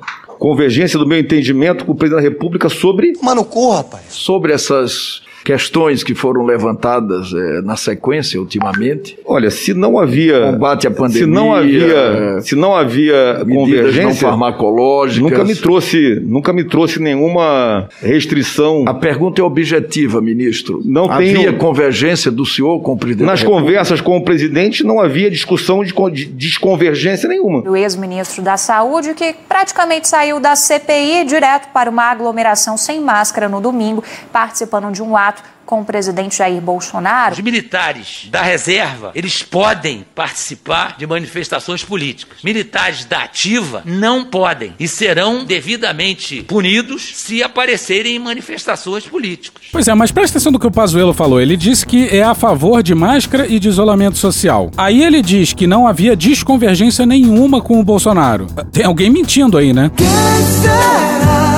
Mas com relação aos tratamentos e Com relação a nada. encaminhamentos da Covid. Em momento algum, o presidente da República me orientou, ou me encaminhou, ou me deu ordem para fazer nada diferente do que eu já estava fazendo. Nada, absolutamente nada. Nada, absolutamente nada. Então havia convergência das posições Das minhas ações, das minhas medidas das estavam posições defendidas pelo presidente da As República. decisões, senador, as Posições. minhas posições não eram contrapostas pelo presidente. Eu acho que essa é a resposta exata. As minhas posições como ministro e as minhas ações nunca foram contrapostas pelo presidente. Como a gente sempre diz aqui, vale reafirmar que quem tá protagonizando esse espetáculo grotesco é um general da ativa. Nem os senadores bolsonaristas acreditaram no Pazuello. E olha essa confissão espantosa. O Ministério da Saúde chegou a cogitar a adoção de medidas de âmbito nacional para controlar a pandemia? Âmbito nacional, só distribuição de equipamentos, distribuição de insumos. É, é, com relação a medidas restritivas, não. Com relação especificamente a medidas restritivas, âmbito nacional de forma linear, não, e eu não concordo com isso. Claro, o lockdown é uma medida extrema para momentos extremos. E o Brasil não teve vários desses. E uma coisa é um governo que tenta de todo jeito não fazer lockdown, distribuindo máscara PFF, testando em massa, rastreando contatos, ventilando ambientes, vacinando. Um governo cujos líderes dão um exemplo, etc. Outra coisa completamente diferente é um governo que não faz nem isso, nem o lockdown. E sim, o ex-ministro da Saúde está dizendo basicamente que o governo federal lavou as mãos. Imagine, 3% da população global e 13% dos mortos. E o sujeito não concorda com medidas mais extremas, sim, mas que impeçam essa carnificina. E a desculpa é aquela velha desculpa da liberdade. Aquele que abre mão de um milímetro da sua liberdade em troca de segurança, seja o que for, não terá nada no futuro. Liberdade acima de tudo, pessoal. A nossa liberdade vale mais que a nossa própria vida. Bolsonaro realmente está hiper preocupado com o direito de ir e vir das pessoas. Autoritários? Autoritários somos nós, que defendemos medidas coletivas que evitem que as pessoas morram. O presidente da República, em algum momento, em reuniões com Vossa Excelência, posicionou-se contrariamente a medidas de distanciamento social em âmbito nacional? Volto a colocar para o senhor. Em nenhum momento o presidente da República me desautorizou ou me orientou a fazer qualquer coisa diferente do que eu estava fazendo. As ações foram todas minhas nesse aspecto. Bom, aí vira uma questão de lógica. Se o presidente era e é contra as medidas de isolamento social, e se o presidente nunca orientou ou admoestou Pazuello em relação às medidas tomadas pelo Ministério quanto a isolamento social, é porque as medidas defendidas por Pazuello eram similares às do presidente, ora. E mais uma vez, o general da ativa, que pediu habeas corpus para poder ficar em silêncio, tá assinando os BOs todos sozinho. O cu dilatado. O presidente determinou que o Ministério da Saúde se abstivesse de promovê-las em algum momento? Em momento algum. Quem manda sou eu. Eu tenho poder de veto ou você é um presidente banana agora? Ou seja, se o presidente não pediu pro Pazuello não implementar medidas de isolamento social e se as medidas não foram implementadas, era porque o Pazuello era contra, como ele mesmo disse. Aí ele assinando o BO sozinho de novo. Quem no ministério era o principal responsável pelas orientações técnicas que fundamentavam as decisões de Vossa Excelência como ministro? Todas as posições eram tratadas no nível secretarias. Todas. Eu tinha é, três médicos, quatro, quatro secretários da área médica eu tinha o Robson, que eu já herdei ele no Ministério como secretário da Saúde Indígena, e eu tinha o Franco Duarte na saúde especializada, que eu já não, coloquei ainda aqui para os senhores, mas era, eram, eram pessoas que traziam as discussões da área finalística naquele momento ali. Então, as discussões da área finalísticas eram tratadas pelos secretários comigo. Eram quem? As pessoas que traziam as posições da área médica. Era a forma como funcionava. Em todos os países sérios do mundo foram convocados conselhos de especialistas para ajudar o governo a tomar as medidas de combate à pandemia. E lembra do Pazuello jurando se tratar de algo inédito? Pois é, nem assim ele achou que era uma boa ideia pegar os melhores cientistas e epidemiólogos do país para abastecer o governo com informações. Na verdade, o que parece que aconteceu foi que o governo criou uma tese e chamou quem concordava com ela para referendá-la. E quem apareceu por lá com discordância, como a Ludmila Rajá e a Luana Araújo, foram logo expulsos. Qual era o papel do doutor Osmar Terra, que é médico médico e também foi ministro do governo. O papel do doutor Osmar Terra, ele é um deputado e ele foi algumas vezes no ministério é, é, se tornou um, um, um, até uma pessoa próxima para conversar, mas não tinha papel nenhum oficial no Ministério. Mas não tinha papel nenhum oficial, oficial, oficial, oficial, oficial, oficial no Ministério. É bem provável que em algumas semanas cheguemos à imunidade coletiva ou imunidade de rebanho. Não é a vacina que vai acabar com a, com a pandemia. Quem vai acabar com a pandemia é a imunidade de rebanho. Mas o vírus termina, ele pode terminar a epidemia sozinho, ele faz uma, uma vacinação natural. Nós estamos indo para o fim da pandemia, não estamos é, precisando da vacina para fazer isso. Conversado muito também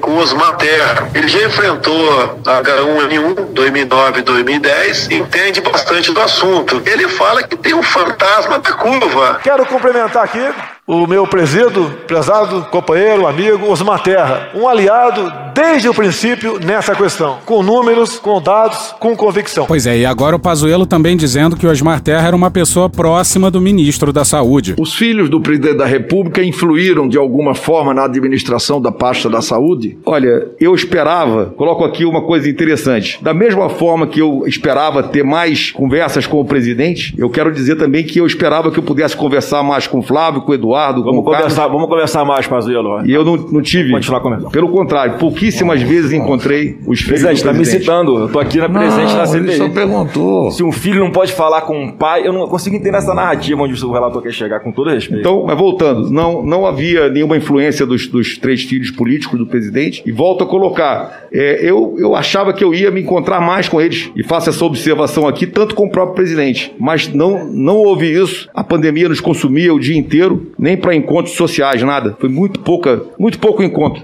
Muito pouco encontro. Podia ter havido mais. Pois é, essa voz que você ouviu aí atrás foi a do Flávio Bolsonaro. O relator inquire sobre a influência dos filhos do presidente nas decisões tangentes à pandemia. E Flávio responde como se Renan estivesse dizendo que Bolsonaro não pode ver os filhos. E sim, o general da ativa se ressente de não ter tido mais encontros com os filhos do presidente. Pretendo beneficiar o filho meu, sim, pretendo. Ministro, objetivamente, o empresário Carlos Uizar, ao defender que a Covid-19 poderia ser tratada na primeira fase da doença, disse em entrevista à TV Brasil, aspas, passei um mês atuando em Brasília junto ao ministro Eduardo Pazuello, atuando como um conselheiro do ministério. Posteriormente, fui convidado a assumir uma, uma das secretarias. No entanto, eu preferi não aceitar o convite e trabalhar de forma independente e solidária ao combate da Covid-19. E foi nesse momento que eu tive, então, a oportunidade de conhecer autoridades médicas que são reconhecidas tanto no Brasil como no exterior. Nise Yamaguchi, Roberto Zeballos, Anthony Wong, Dante Serra e muitos outros que participavam desse conselho científico independente de voluntários. O Renan simplesmente elencou o aconselhamento paralelo. Se esse pessoal foi levado pelo sujeito que auxiliava o general da ativa, não é aconselhamento paralelo, é aconselhamento oficial mesmo. E o Pazuello se tocou disso. Pergunta a Vossa Excelência. Vossa Excelência confirma que essas pessoas lhe aconselhavam acerca de assuntos relacionados à pandemia? Senhor relator, deixa eu voltar quem é o Carlos Wizard, se o senhor permitir. Posso começar pelo Carlos Wizard? Pode, eu citei uma declaração dele para É. embasar a pergunta. Não, é só para dizer quem é. O, o doutor Carlos Wizard é o, logicamente, vem daquela, da- daquela franquia de inglês Wizard, de idiomas, e eu o conheci na Operação Acolhida como voluntário para tratar das pessoas. Ele e a esposa, eles são mormons, né? Então, da, da, da religião mormon, e ele foi cumprir uma, uma ação da, da igreja. E lá ficou dois anos, morando lá em- e trabalhando e ajudando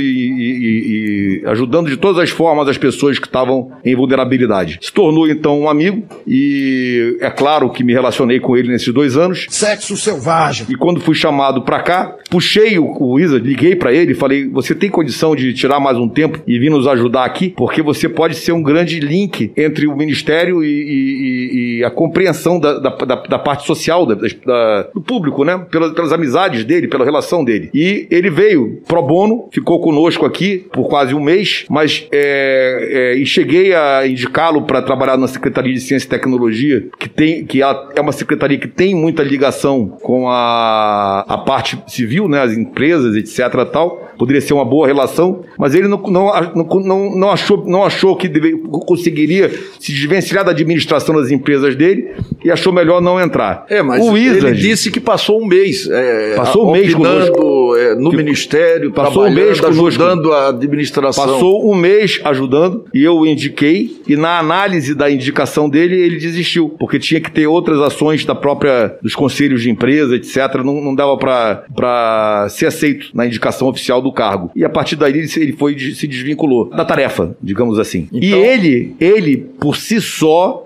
propôs reunir médicos para serem aconselhadores e eu confesso ao senhor que eu não aceitei a primeira vez que eu sentei para ouvir as ideias desses médicos, eu não gostei da, da dinâmica da conversa e foi só uma vez, 15 minutos. E nunca mais. Não, não tive assessoramento nem aconselhamento de grupos de médicos. Eu não gosto disso, desse, desse, desse formato das pessoas sentadas e um fala, outro grita, outro. Não, isso não dá. Em 100 metros, tire o meu cu da reta, por favor. É, essas pessoas tinham também interesse é, ou interlocução junto ao presidente da República? Desconheço, é, senhor relator. Ué, se não foi Pazuello que não incentivou o presidente a fazer propaganda de cloroquina, se não foram esses médicos do Wizard, quem foi? Ninguém.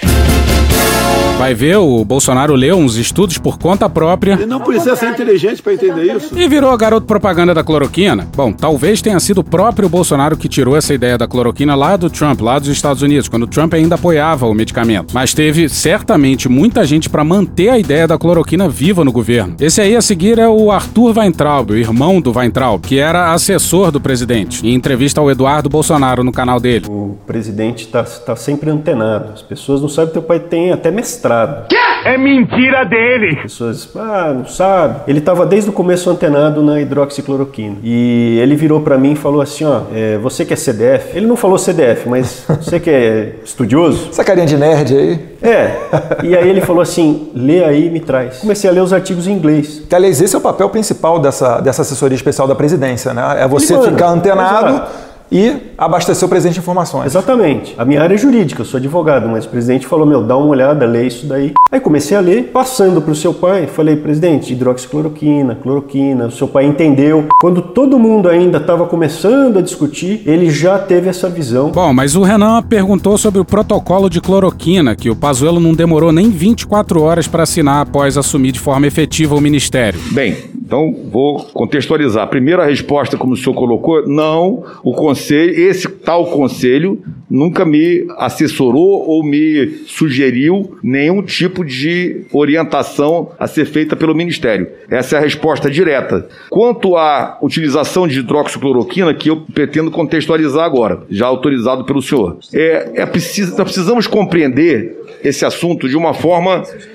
Ele é simples. Tá a gente não precisa botar, botar um monte de fantasma em cima desse assunto. Ele é simples. Eu considero todos eles muito tolos, porque não são inteligentes. O Brasil usa cloroquina há 70 anos. Pois é, esse é um argumento clássico dos bolsonaristas para defender a cloroquina. O fato de que o remédio já é usado há muito tempo para malária e para lupus. Cloroquina e hidroxicloroquina de fato são antigos. Só que não é assim que a pesquisa de medicamentos funciona. O uso do medicamento tem que ser pesquisado num contexto específico. E a cloroquina e a hidroxicloroquina não são usadas para a Covid há 70 anos. E isso faz diferença. A hidroxicloroquina aparece de quando em quando exatamente por conta disso. É muito mais fácil você pegar um medicamento que já é usado para outra coisa e ver se ele funciona para esse caso específico, ainda mais numa situação de emergência. Muitos medicamentos agora que já existiam foram testados para Covid para ver se funcionavam, porque já tinha teste de segurança sobre eles. Então você não precisava desenvolver uma molécula nova. Então você cria uma hipótese. Aí você testa a hipótese. E ela foi testada e ela não funciona. Ninguém tá feliz com isso. Todo mundo queria que essa merda tivesse funcionado, mas não funcionou. E o bolsonarismo usa a cloroquina para antagonizar com os seus inimigos e para conferir à população, ou pelo menos aos bolsonaristas, uma falsa sensação de segurança. A cloroquina é um antiviral e um anti-inflamatório, conhecido pelo Brasil. Ele é antiviral e anti-inflamatório. Tem, ele tem ações antivirais e anti-inflamatórias. Nessa hora aí o Otto fica puto com o Pazuello. Pelo menos é o que me é trazido. Eu não sou médico. Desculpe. Eu não sou médico, mas sou ousado. Eu vou, eu vou concluir. Isso foi o que eu recebi ao longo das histórias. E, por exemplo, no, em 2016, na crise da Zika, do Zika vírus, ela foi utilizada e foi colocada como protocolo pelo Ministério da Saúde. Cloroquina em altas doses. Isso para grávidas. Na crise da chikungunya, em 2017, o Ministério da Saúde criou protocolos para uso da cloroquina. Eu tenho todos eles. Eu tenho todos eles. Em altas doses. Então são duas posições bem claras. Quando a pandemia começou no mundo, nós estamos com a internet, nós estamos ligados no mundo. Vamos para Carolina Dantas e Laís Modelli no G1 no dia 19.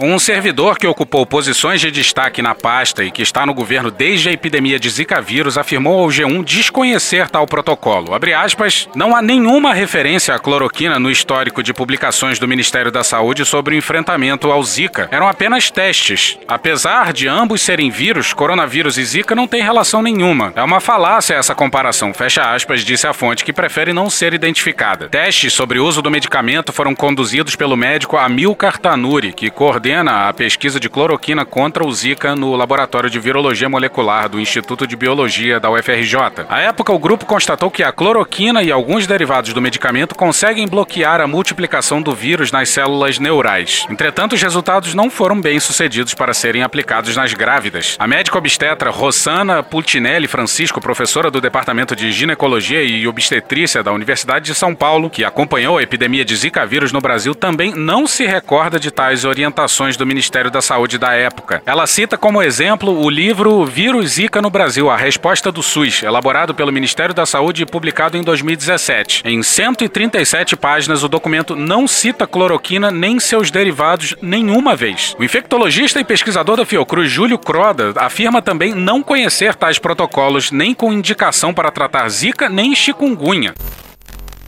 Ou seja, com maior cara de fake news de zap zap isso aí, hein? Os médicos estão observando e viram que vários países no mundo, de forma off-label, usavam a cloroquina. Eu não estou entrando na linha médica. Se causa discussão se ela é antiviral ou não, eu, eu retiro. Vou colocar só sobre a lógica da, do medicamento, para não haver, não haver discussão. Só como medicamento, doutor. Não, eu, por favor, eu queria concluir. A cloroquina é antiprotozoário, Sim, senhor. não é antiviral. Mas ela foi, ela teve ações dessa forma. Eu não, eu, eu não vou entrar no mérito porque realmente não tenho conhecimento para entrar. Então, ao longo de, da, da, pandemia, no final de 19, começo de 20, os médicos viram isso no Brasil. E sim, começaram a ver que estava sendo usado em vários países. Para que os superiores tenham uma noção, só uma pequena noção, estamos falando de 29 países que hoje têm protocolos de uso de cloroquina no mundo contra a Covid. 29 países. E países como China, países como Coreia do Sul, países como Cuba. Cuba, que é, é, é mundialmente conhecida pela, pela medicina avançada, Cuba tem um protocolo enorme de uso de cloroquina. Para Covid, esse senhor, ele está, eu tenho, eu tenho inclusive ele todo impresso aqui, para o senhor acreditem. Cuba tem um grande protocolo para uso de cloroquina para Covid. E eu trouxe aqui para disponibilizar. Bom, o Estadão Verifica foi fazer a checagem desse fato. Em matéria da Alessandra Monerado, Pedro Prata, do Samuel Lima e do Vitor Pinheiro no dia 19 no Estadão. O Estadão Verifica não encontrou uma lista de 29 países que utilizem a cloroquina em protocolos de saúde pública contra a Covid-19 atualmente. No entanto, ao menos duas nações citadas pelo ex-ministro da Saúde não recomendam mais o medicamento contra o novo coronavírus. Em protocolo de agosto de 2020, o Ministério da Saúde Pública do México informou que não indica o uso de cloroquina e outros medicamentos sem eficácia comprovada. A Coreia do Sul chegou a recomendar o uso de cloroquina contra a Covid-19 em agosto agosto de 2020, mas revisou o protocolo clínico, que atualmente contém contraindicação para o uso do medicamento. Na Índia, o protocolo de manejo clínico da Covid-19, atualizado em maio de 2021, inclui recomendação para cloroquina ou ivermectina, apenas em casos leves. O general citou Cuba como exemplo de país que usa cloroquina contra a Covid-19. Encontramos um documento de janeiro de 2021 em que o Ministério da Saúde Pública indica que o uso pode ser feito em casos sintomáticos aliado ao remédio Caletra, mediante autorização médica. Em 24 de julho de 2020, o projeto Comprova do Estadão rebateu uma informação que estava rolando na internet na época sobre a relação da hidroxicloroquina com baixo número de óbitos por Covid-19 em Cuba. É enganoso que o bom desempenho de Cuba frente à pandemia de Covid-19 seja atribuído ao uso de hidroxicloroquina. Para fazer a relação entre a hidroxicloroquina e o baixo número de mortes no país, o texto distorce declarações do pesquisador cubano Agustin Lage, consultor de um grupo de organizações que colabora com o Ministério da Saúde Pública de Cuba. Em entrevista ao Comprova, Lage afirmou ter dito que a droga faz parte do tratamento juntamente com outros medicamentos, mas que não pode ser considerada a única responsável pelo bom desempenho do país no combate combate à pandemia. Pois é, as melhores evidências publicadas nas melhores revistas levam para o lado de que a hidroxicloroquina e a cloroquina não funcionam contra a Covid-19. Que merda, também gostaria que tivesse funcionado, mas já chega, né? Vamos partir para a próxima? E acabou aqui por hoje. Amanhã a gente continua com essa bagunça aqui. Que Deus tenha misericórdia dessa nação. E hoje ficamos por aqui. Veja mais, muito mais em medo em Brasília.wordpress.com, o blog escrito por Pedro Daltro. Esse episódio definitivamente usou áudios de TV Senado e também UOL, Money Report, Band Jornalismo, Estadão, Jovem Pan, Record News e só. Thank you! Contribua com a nossa campanha de financiamento coletivo. É só procurar por Medo e Delírio em Brasília no PicPay ou ir no apoia.se barra Medo e Delírio. Porra, doação ao caralho, porra. Não tem nem dinheiro pra me comprar um jogo de videogame, morou, cara? Pingando um capilé lá, vocês ajudam a gente a manter essa bagunça aqui. Assine o nosso feed no seu agregador de podcast favorito e escreve pra gente no Twitter. As outras redes a gente realmente não consegue ver. O nosso maravilhoso Faz Tudo Bernardo agora tá alimentando outras duas redes. Ele coloca algumas coisas no Instagram e num canal no Telegram chamado Cortes, Medo e Delírio em Brasília. Então dá uma chegada lá que ele coloca coisa boa lá. E agora a gente também tem uma loja, loja.medo e delírio em Brasília.com.br. Eu sou Cristiano Botafogo, um grande abraço e até a próxima. Bora passar a raiva junto? Bora! Permite uma parte? Não lhe dou a parte. Não lhe dou a parte. Mas nós temos que viver. Nós temos que ter alegrias também. Nós temos que ter ambições. Nós temos que ter esperança. E vocês sabem que em qualquer momento eu sempre estarei ao lado de vocês. Quando alguns falam que eu deveria ter decretado o lockdown nacional, fique bem claro para vocês: o meu exército brasileiro jamais irá às ruas para manter vocês dentro de casa. O meu exército brasileiro e a nossa polícia militar, a nossa polícia rodoviária federal que está aqui. É obrigação nossa lutar por liberdade, lutar por democracia e realmente fazer com que o nosso país mude. Podem ter certeza, nós juramos da vida pela pátria. E vocês, mais do que isso, têm um compromisso para com a liberdade. O nosso exército são vocês. Mais importante que o poder executivo, o poder judiciário, o poder legislativo, é o poder do povo brasileiro. Porra! Porra! Porra! Porra! Putinha do poço. Essa aí foi a segunda parte, bora pra terceira. A gente pode entender, senador, que o senhor está dizendo aqui claramente que. Literalmente, Se Josias aparecer um outro mentiroso lá, o senhor vai dar voz de prisão? Não tenha dúvida que sairá preso de lá. Eu chamarei a, a polícia do Senado e será preso. O senhor me disse há pouco que vai ser reconvocado o general Pazuello. Então ele vai depor novamente. Se ele mente de novo, o senhor vai dar voz de prisão? Olha, eu não posso afirmar que eu vou prendê-lo, mas tenha certeza, se ele mentir, não será da. da- Agora, se ele tiver um habeas corpus, eu não vou poder prender. Manda ele sem habeas corpus lá. Ele não vai brincar mais com a CPI e com a população brasileira. Ele não tirará mais essa graça. O desrespeito não foi um desrespeito a mim e aos senadores que estavam ali. Foi um desrespeito à sociedade brasileira e foi um desrespeito ao exército brasileiro. De novo, senador, Porque o que ficar, ele claro, fez ontem para ficar claro, senador, se ele vai, ele certamente vai pedir novamente o, o habeas corpus lá para o Supremo. Supondo que o Supremo não dê o habeas corpus, se ele for lá, sentar ali e mentir. Se mentir, não, se mentir, se mentir, sairá jamais de lá. Eita porra do caralho, agora fodeu.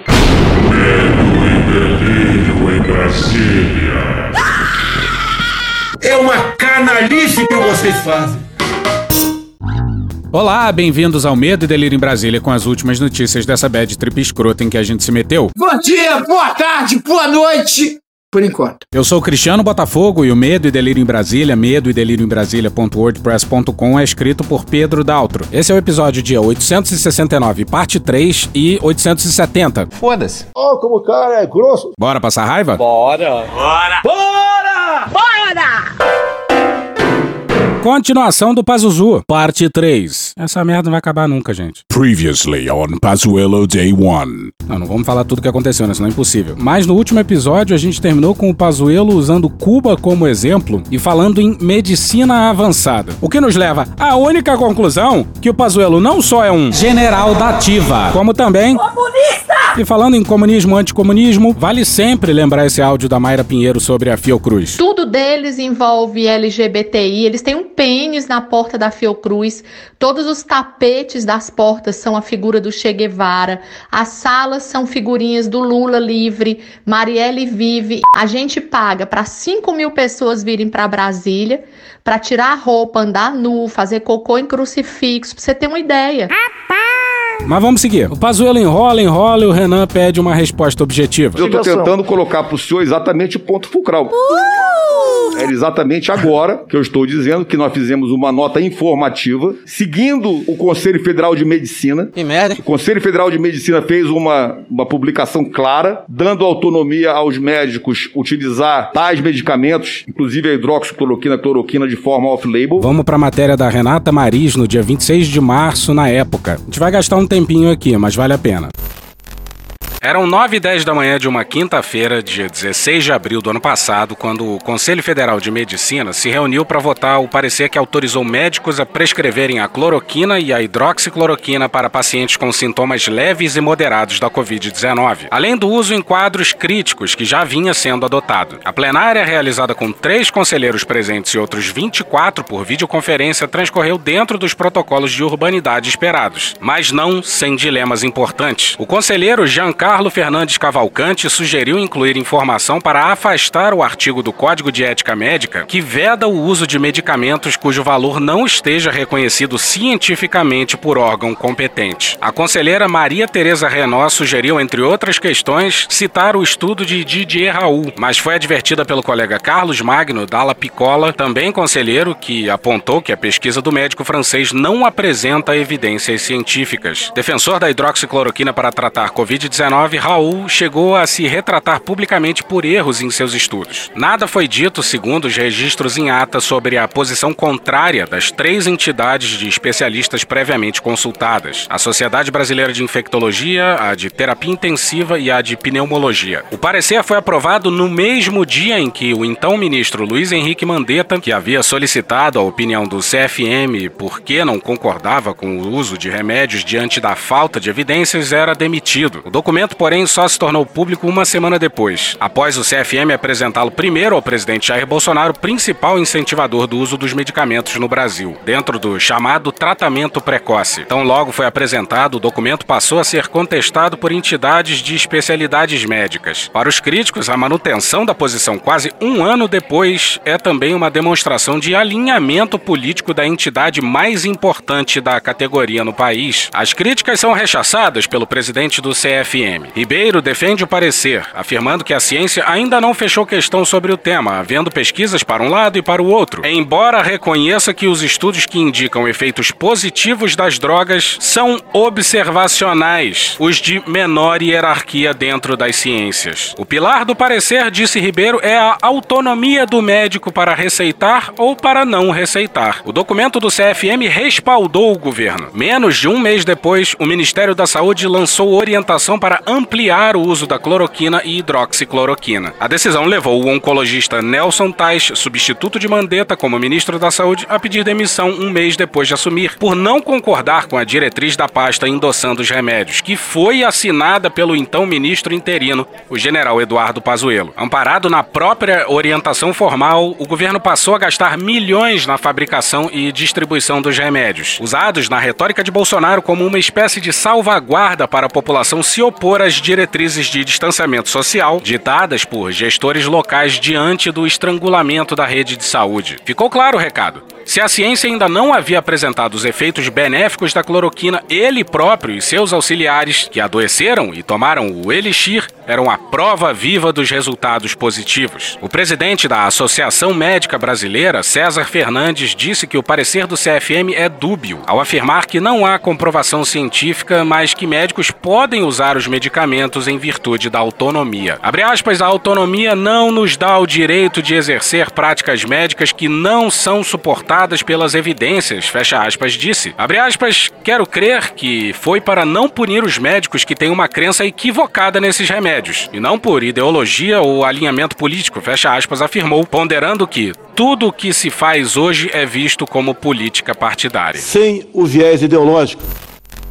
Pois é, essa é uma das respostas em que o general da ativa tinha alguma razão. O Conselho Federal de Medicina tem uma parcela grande de culpa no cartório. Essa calça não veste em mim. Eu não acho que deva se distribuir medicamento A, B ou C por aí sem prescrição médica. Eu não concordo com isso. E eu não deixei isso. E cada vez que eu ouvia alguém falar isso, eu dava no, dava no pé. E eu usei lá atrás, é, foi mais ou menos junho, julho, é, tomei aquele negócio para combater a malária e no dia seguinte estava bom. E vou dizer mais, há poucos dias eu estava sentindo mal e antes mesmo de procurar o médico, antes mesmo de procurar o médico, Antes mesmo de procurar o médico. Alguns falam que estou dando um péssimo exemplo. Ô, imbecil! Ah, olha só que exemplo que eu estou dando, né? Eu tomei depois aquele remédio. Nunca vi. Tu é burro, cara. Meu irmão, não é pra fazer. Não distribua medicamentos sem orientação médica, sem prescrição médica. Nem que você ache que isso aí seja uma solução. Não faça isso. Em vários lugares, as pessoas chegavam e ainda colocam. Não, olha só, estão pensando em fazer. Não façam isso. Pois é, mas aparentemente ninguém leva o general muito a sério e o governo distribuiu muita cloroquina, inclusive para comunidades indígenas, como kit Covid. E mais pra frente o Pazuello vai ser desmascarado. E alguém acha que o Pazuello reclamou com o Bolsonaro das inúmeras vezes em que o presidente incentivou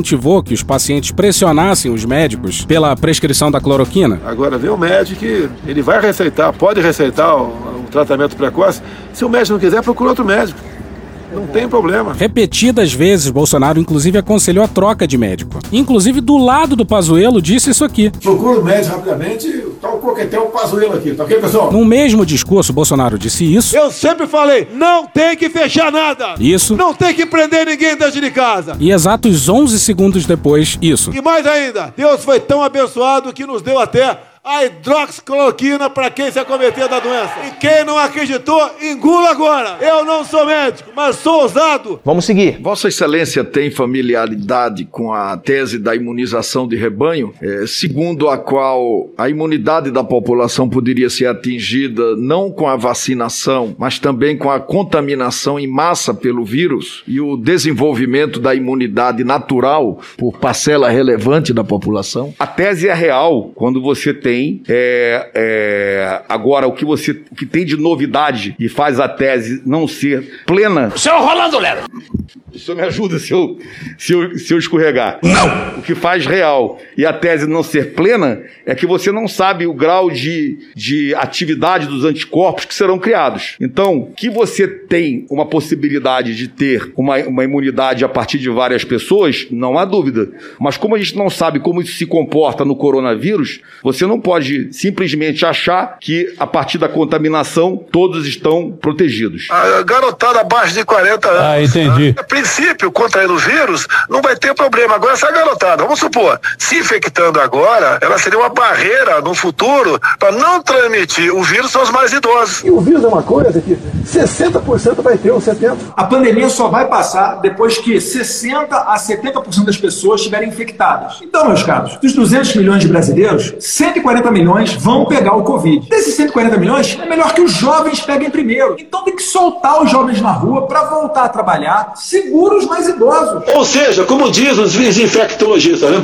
60 a 70% da população será infectada e só a partir daí nós teremos o país né, considerado como imunizado. Antes disso, isso não vai acontecer. Então, é a chuva que vai molhar 70% da população, não temos como fugir dessa realidade. Esse vírus é igual uma chuva, vai molhar 70% de vocês. Ninguém contesta. Toda a nação vai ficar livre de pandemia depois que 70% for infectado e conseguir é, os anticorpos. Aproximadamente 70% da população vai ser infectada. Não adianta querer correr disso, é uma verdade. O vírus vai atingir 70% da população. Infelizmente é a realidade. Mortes, vão haver, ninguém nunca negou que haveriam mortes. 70% vai pegar o vírus, não tem como. Por isso que eu pedi pro senhor me ajudar, mas é mais ou menos isso. Como você não sabe o grau da profundidade da, da do grau de, de força desses anticorpos ou da capacidade dele agir no organismo e por quanto tempo eles ficam, isso tudo são incógnitas. Você não pode estar apoiado apenas nessa tese. Tem que partir para a imunidade, para a imunização com vacinação. Ou seja, o Pazuello apresenta o problema da durabilidade dos anticorpos causados pela infecção versus a durabilidade dos anticorpos gerados pela vacina. O fato de que a doença pode matar meio por cento dos infectados e deixar uma legião de indivíduos com sequelas nem é mencionada. Vossa Excelência recebeu, tem conhecimento de algum estudo técnico ou outro documento qualquer contendo análise dessa tese e seu impacto sobre a saúde pública? Não, não tem. O Renan Malandro faz várias perguntas nesse sentido, se certificando de que a defesa presidencial da imunidade de rebanho não veio do Ministério da Saúde. Ele foi bem nessa. Como eram as discussões com Osmar Terra e Carlos Luiza sobre a imunização de rebanho? O Carlos Luiza, zero. Com Osmar Terra, ele falou, me falou sobre essa ideia, mas muito superficialmente, falando do que ele achava, das vezes que ele foi como deputado lá, mas sem nenhum tipo de posição para o Ministério, zero. Zero alguma, discussão alguma vez sobre zero possibilidades dele colocar como posição do Ministério ou programa ou projeto do Ministério. Zero. Tenho conversado muito também com Osmar Terra. Ele já enfrentou a H1N1 2009 2010, entende bastante do assunto. Ele fala que tem um fantasma da curva. Quero cumprimentar aqui o meu presido, prezado companheiro, amigo Osmar Terra, um aliado desde o princípio nessa questão, com números, com dados, com convicção. Alguma vez o presidente da República discutiu essa tese com Vossa Excelência? Nenhuma. Ou em algum evento em que Vossa Excelência estivesse presente? Nenhuma. Pois é, o Bolsonaro dificilmente vai ser encontrado falando em imunidade de rebanho nesses termos. Normalmente ele falava em é uma chuva que vai pegar em 70% de vocês, ou em temos que aprender a conviver com o vírus. E o trecho que vai a seguir é da live do presidente de 14 de janeiro de 2021. Ao lado dele, Eduardo Pazuello. E nós, como você disse, nós temos que aprender a conviver com o vírus. Lá em março eu falava, isso é igual uma chuva. Você vai pegar, os mais idosos têm que se proteger. Porque o mais idoso pegando uma chuva pega pneumonia, pode entrar em óbito, né? E levar, ser levado a óbito. Mas tem que conviver com isso. Os depoimentos de Fábio Vangart e Carlos Murilo revelaram que o governo não respondeu às propostas da Pfizer para o fornecimento de vacinas ao Brasil desde agosto de 2020. Uma delas com entrega de 1,5 milhões de doses a partir de dezembro de 2020 e que totalizavam cerca de 18,5 milhões até o primeiro semestre de 2021. Contudo, de acordo com o relato do representante da Pfizer, somente em novembro o ministro da Saúde participou efetivamente das negociações, que foram esfriadas por conta de uma suposta inadequação da legislação às cláusulas de contrato que Vossa Excelência qualificou em entrevistas como leoninas. Por que Vossa Excelência não respondeu às sete propostas feitas pela Pfizer ao longo dos seis meses? O assunto Pfizer é um assunto também que nos coloca de uma. Parece que é uma coisa tão, tão complexa, né? E ela também é simples de se compreender. Lembra do Ernesto explicando o conceito de comunavírus aos senadores? E explicando como se fosse muito acima das compreensões dos parlamentares? É a mesma coisa. Eu, infelizmente, aqui eu fiz uma, uma sequência sobre o assunto Pfizer. Não, por favor, aquela minha, minha tabela sobre Pfizer que o sargento. Angel botou para mim. Vê se você acha aí.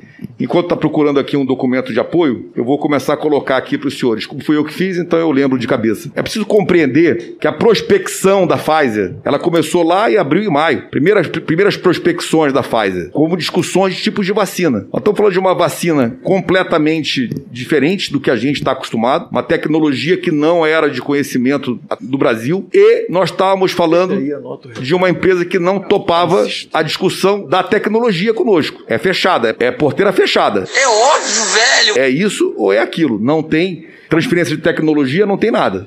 E essas discussões foram, caminharam até os meses de maio e junho. A pressa da vacina não, não se justifica. Para que essa, essa ansiedade, essa angústia? Pois é, uma vacina que só seria usada se fosse aprovada pela Anvisa, como qualquer outra vacina. Uma vacina que só seria usada se demonstrasse sucesso nas fases de teste. E vinha demonstrando. Pessoal morrendo como nunca. E o cara preocupado com transferência de tecnologia e com o fato de ser um novo tipo de vacina. Nenhum país do mundo levou isso em conta, só o Brasil. O Netanyahu Inclusive ficou pentelhando o CEO da Pfizer. Claro, Israel tem 9 milhões de pessoas, não dá nem a cidade de São Paulo. Mas lá, agora, já estão falando em levantar qualquer medida restritiva em junho. Quantas vidas teriam sido salvas se o governo tivesse sido mais proativo com a Pfizer? Maio, junho. Quando nós tivemos a primeira proposta oficial da Pfizer, foi o memorando de entendimento. Você conseguiu aí, Guerreiro?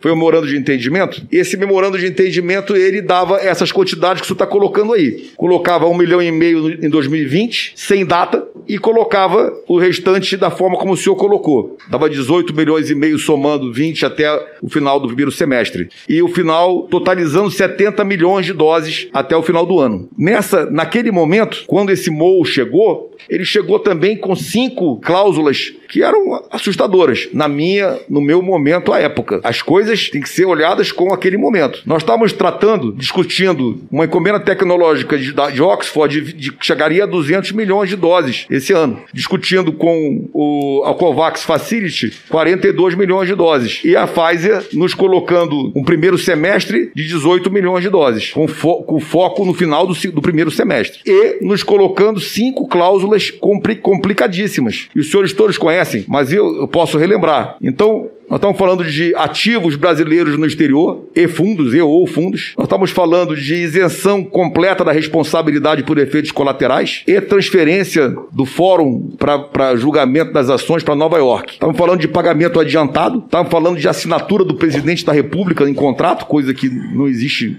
na, na nossa legislação.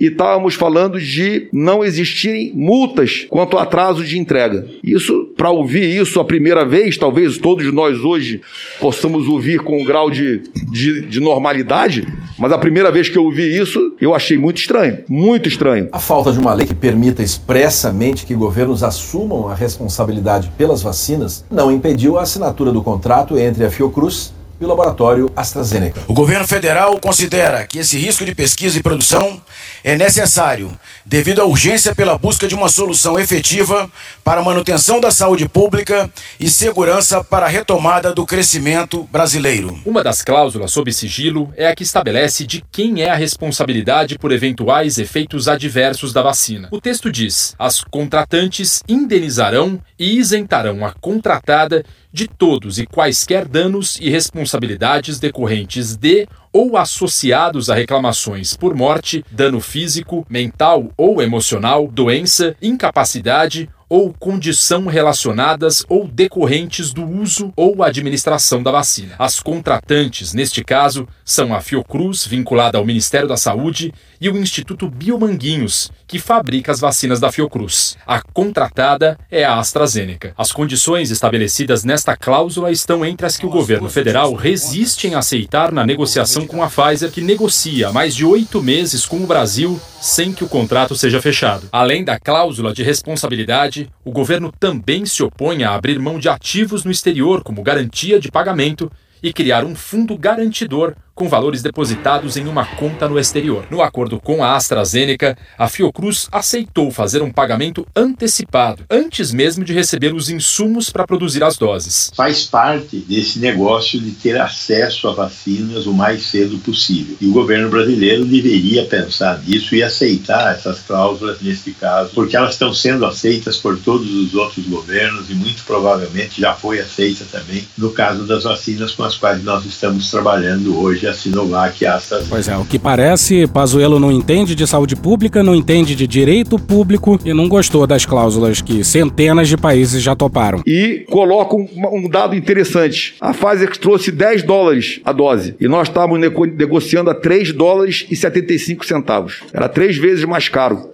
Então eu, eu coloco aos senhores uma vacina com três vezes mais cara, com todas essas cláusulas que eu coloquei aqui e com quantitativos que eram, a meu ver, muito inferiores ao que nós estávamos negociando, além das discussões logísticas de 80 graus negativo e, da, e das cláusulas sobre a logística de entrega, que era nossa responsabilidade, não havia caixa, não havia nada. A primeira conversa foi: isso é problema de vocês. Pois é, e muitos meses depois o Brasil assinou esse mesmo contrato, pagando mais caro pelas doses e recebendo muito tempo depois. O governo de orientação mais liberal do Brasil dos últimos tempos esqueceu da lei da oferta e da demanda. Vacina para Covid, naquele momento, era o bem mais escasso que existia na Terra. Aí quem levou a caixa para condicionamento das vacinas, o que resolvia de bom grado o problema logístico pela questão da temperatura de conservação, ao governo foi o Weingarten, é bom lembrar. Já imaginou uma careação entre o general da Ativa e o Pazuello? Eles se odeiam, seria entretenimento de qualidade. Cadê pão e circo nessas horas? E mesmo numa perspectiva econômica, questionar preço de vacina naquele momento não fazia o menor sentido. Foi publicado na Science setembro, agosto, setembro do ano passado. Eles tentaram estimar para o ano de 2020 quanto que a pandemia naquele ano teria custado para os cofres públicos americanos. Custos hospitalares, as mortes. Então eles, eles listaram uma série de coisas relativas à pandemia e chegaram ao seguinte resultado final. A pandemia descontrolada aqui nos Estados Unidos, que aí nós temos essa semelhança com o Brasil, teria custado 16 trilhões de dólares. Para o Brasil, eu acho que a gente estaria falando aqui provavelmente, eu diria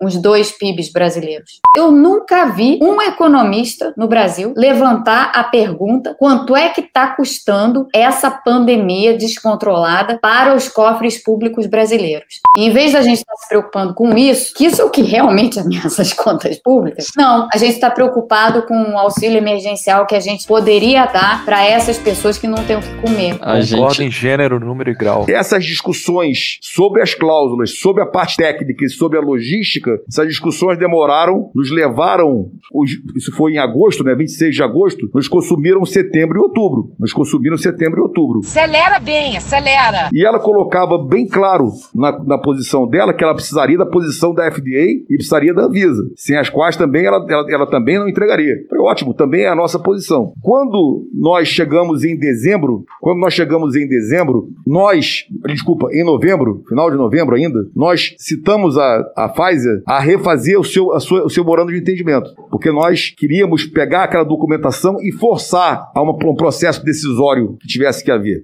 Isso em novembro, final de novembro. No começo de dezembro, a Pfizer manda o memorando de entendimento dela atualizado, e nesse memorando de entendimento ela co coloca: nós vamos para 8 milhões e meio de doses no primeiro semestre e 62,5 milhões de doses no segundo semestre. Desta forma, totalizando 70 milhões de doses. Repito. Repito. 8 milhões e meio de doses no primeiro semestre e 62,5 milhões de doses no segundo semestre. Senhores, essa proposta, ela foi, apesar de eu achar de pouquíssima quantidade, 8,5 milhões de doses no primeiro semestre, sendo 500 mil em janeiro, 500 em fevereiro, 1 milhão em março, 222, algo mais ou menos assim, nós seguimos em frente. Vamos assinar o memorando de entendimento. Mandamos para os órgãos de controle. A resposta foi: não, não assessoramos positivamente. Não deve ser assinado. CGU, AGU, todos os órgãos de controle. TCU. Teu cu! Não deve ser assinado. E nós assinamos o MOU, mesmo com as orientações contrárias. Determinei que fosse assinado. Porque se nós não assinássemos, a fase não entraria com os registros na Anvisa. Ela só entraria com os registros na Anvisa se nós assinássemos o MOU. Então, o MOU foi assinado contra as orientações da assessoria jurídica e controle externo, interno e externo. Vamos para Júlia Lindner e André de Souza no Globo no dia 19. O ex-ministro da Saúde Eduardo Pazuello foi desmentido na CPI da Covid pelo Tribunal de Contas da União sobre um suposto parecer do órgão com restrições à compra de vacinas, o que incluiria as tratativas com a Pfizer no final do ano passado. Pois é, em nota, o TCU disse o seguinte, abre aspas, em relação ao depoimento do ex-ministro da Saúde Eduardo Pazuello junto à CPI da pandemia, o TCU informa que em nenhum momento seus ministros se posicionaram de forma contrária à contratação da empresa Pfizer para o fornecimento de vacinas contra a Covid-19. O tribunal também não desaconselhou a imediata contratação em razão de eventuais cláusulas contratuais. Fecha aspas, afirma a nota. E vamos pro Leandro Prazeres, Júlia Lindner, André de Souza e Jussara Soares no Globo no dia 21. Na primeira parte do seu depoimento, Pazuello disse que uma das razões para o atraso no fechamento do contrato foi a posição da consultoria jurídica da pasta, da AGU e da CGU. Ele afirma que havia óbice desde o início. Documentos, no entanto, mostram que os alertas para não assinatura dos contratos só vieram depois. A consultoria jurídica da pasta só se manifestou em dezembro, quatro meses após a oferta de vacinas pela Pfizer. Um e-mail enviado pelo advogado da União, Jailor Carneiro, no dia 3 de dezembro, analisa o memorando de entendimento e recomenda que não fosse assinado, porque os termos afrontariam o ordenamento jurídico pátrio. Os outros dois pareceres mencionados por Pazuello em seu depoimento foram elaborados pela AGU e pela CGU, mas pelas datas eles indicam que Pazuello e outros integrantes do governo teriam iniciado os ataques públicos às cláusulas da Pfizer mesmo antes da análise técnica.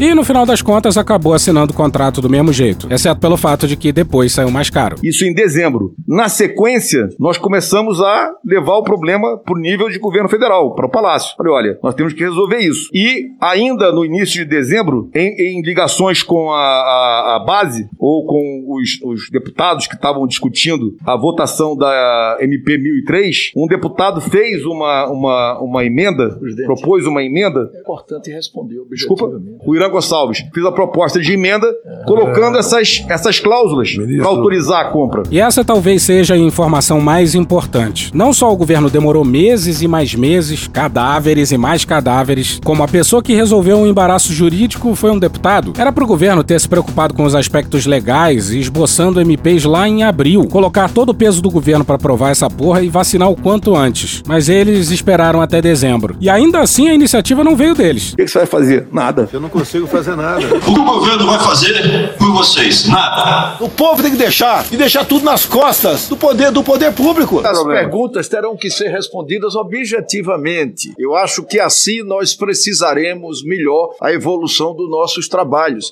E não me deixa mal também perante os outros senadores, né? Porque na medida em que o depoente delonga na resposta e basicamente não responde o perguntado, né? eu acabo tomando o tempo aí dos outros Só para parecer que é senadores uma que estratégia do terão que perguntar. resposta. Está sendo importante ele falar o que está falando. Mas qual foi a resposta É que ele não quando o depoente não fala o que o relator quer, Objetivamente, ele reclama. Presidente, uma A pergunta que eu fiz objetiva, objetivamente foi o seguinte: por que Vossa Excelência não respondeu às sete propostas feitas pela Pfizer? É essa a pergunta. Objetivamente. As respostas foram tratadas.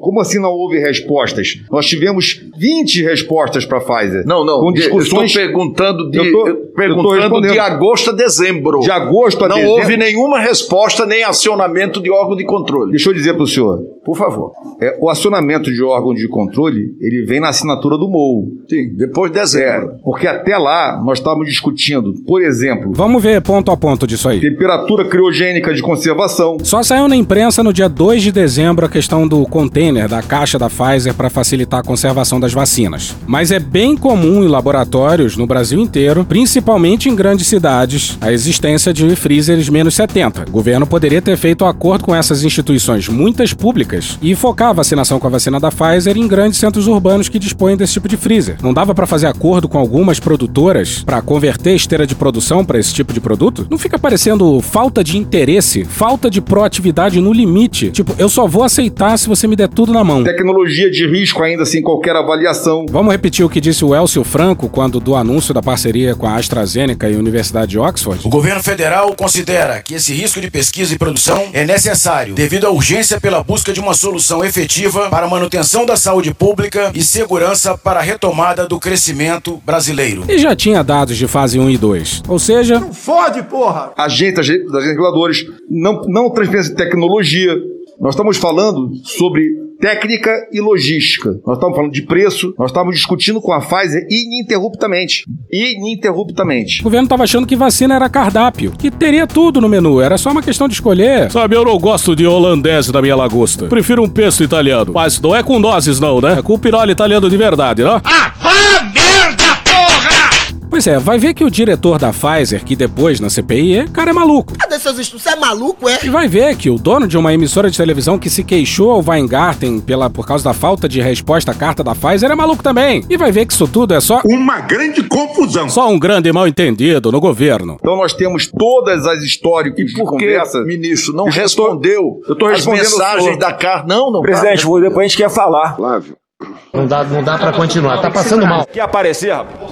Se fuder, Eu tô, eu, vou- deixa. eu tô respondendo que nós respondemos inúmeras vezes. Inúmeras vezes a fase. Eu tenho todas as respostas Interrompe aqui. toda hora, pô. Não, de agosto a setembro. De não- agosto a setembro. Eu tenho todas as comunicações O- com a Pfizer. O presidente da Pfizer nos comunicou que em nenhum momento recebeu nenhuma resposta, nem a favor nem contra. Vou dizer para o senhor de novo. Então, a ele- resposta ele mentiu, Pfizer. ele mentiu para A resposta à Pfizer é uma negociação. Você tá falando sério? Que ela começa no momento da proposta e termina com a assinatura do MOU. Eu estou falando de dezenas de reuniões e discussões. Eu não estou falando de uma resposta. A resposta sempre foi: sim, queremos comprar. Está escrito em todo o final. É nosso interesse comprar da Pfizer, mas não posso comprar se você não, faz, não, não, não flexibilizar tal medida. Não posso comprar se você não auxiliar na logística de entrega.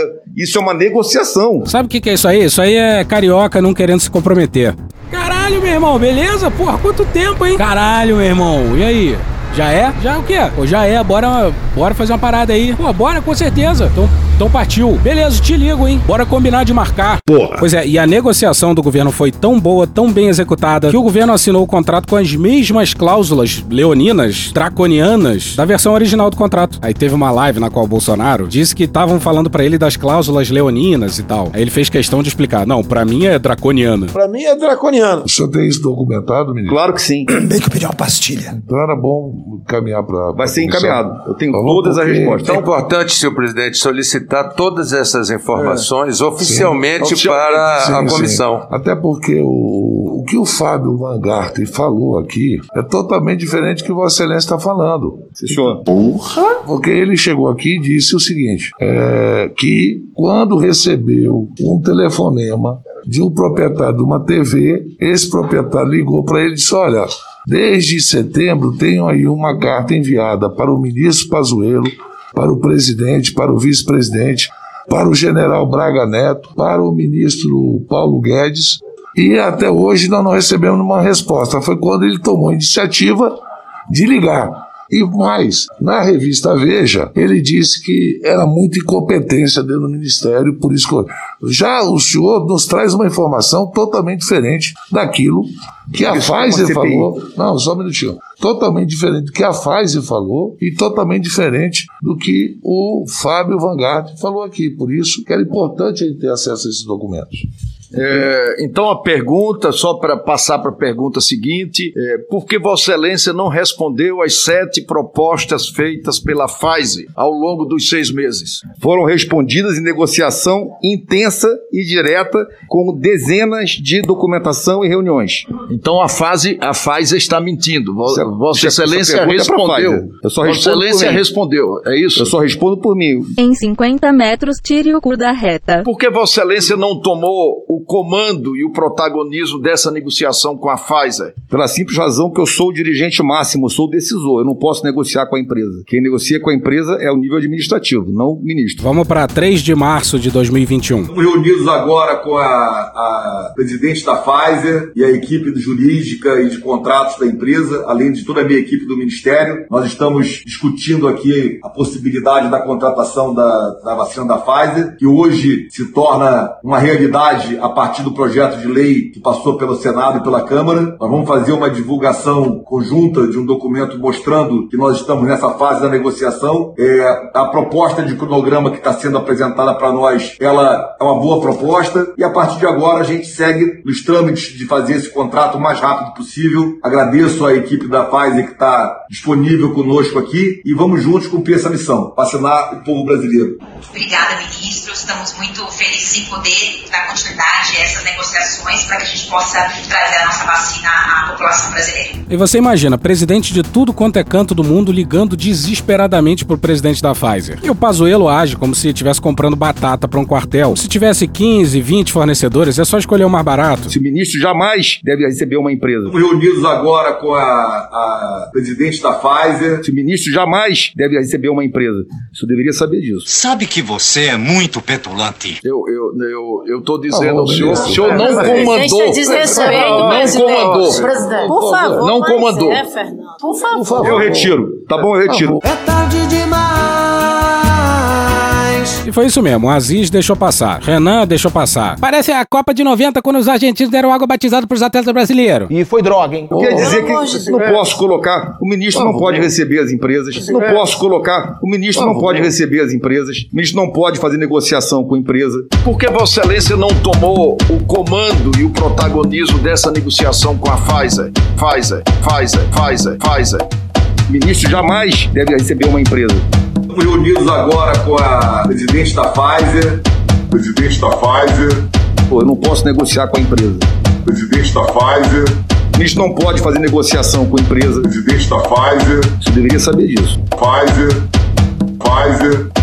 Pfizer. Porra. O ministro não pode fazer. Eu recebo o presidente da Pfizer socialmente junto com a administração. Não fode, porra! Mas a negociação é feita no nível da equipe de negociação. Foi isso que eu quis dizer. Então, Escuta. objetivamente, ministro, quem decidiu por não responder às propostas da Pfizer? Eu acho que o senhor, o senhor precisa compreender a pergunta que o senhor fez. Eu já Não, eu respondi. estou fazendo uma pergunta objetiva. O Nós senhor tá- estamos o senhor sendo tá acompanhados o pelo tá Brasil dizendo- todo. o senhor tá Todo mundo dizendo- está entendendo o que eu O estou senhor está dizendo que eu não respondi. Foram respondidas Não, ministro, dezenas de ministro, vezes. Ministro, ministro, só um minutinho. Vossa Excelência, ele fez uma pergunta.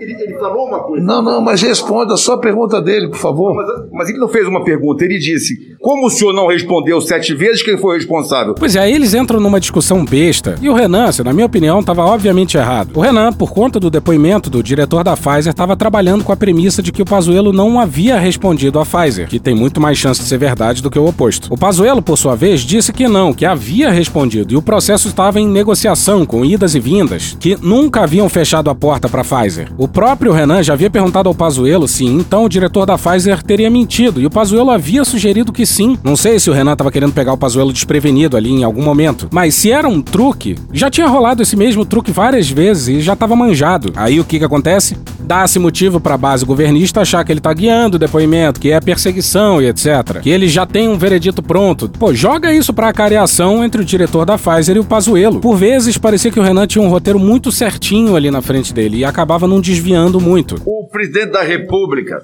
participou dessa decisão de não responder a Pfizer? Não, até porque não houve decisão de não responder a Pfizer pela quinta vez. Olha! Quando e por meio de quem o presidente da República foi informado das propostas? O presidente da República era informado nas minhas, nos momentos que eu levava as, as, a Eu situação. falo dessa especificamente, da Pfizer. O presidente era informado o tempo todo sobre as minhas conduções, todas elas, não só da Pfizer. Quando eu ia despachar com ele, durante todo o processo. Durante todo o processo, eu despachava com o presidente periodicamente e nesses despachos eu atualizava o presidente sobre como estavam as negociações, inclusive da Pfizer. Tá, eu estou fazendo uma pergunta concreta, objetiva. Quando e por meio de quem o presidente da República foi informado sobre as propostas da, da Pfizer? Foi informado por mim em todo o processo que começou lá em julho até abril, quando nós contratamos, até março, quando nós contratamos a Pfizer. Pessoalmente por mim. Reparou que ele falou de julho a março? É julho de 2020 a março de 2021. A prestíssima negociação do Ministério da Saúde com a Pfizer transcorreu durante os meses de julho,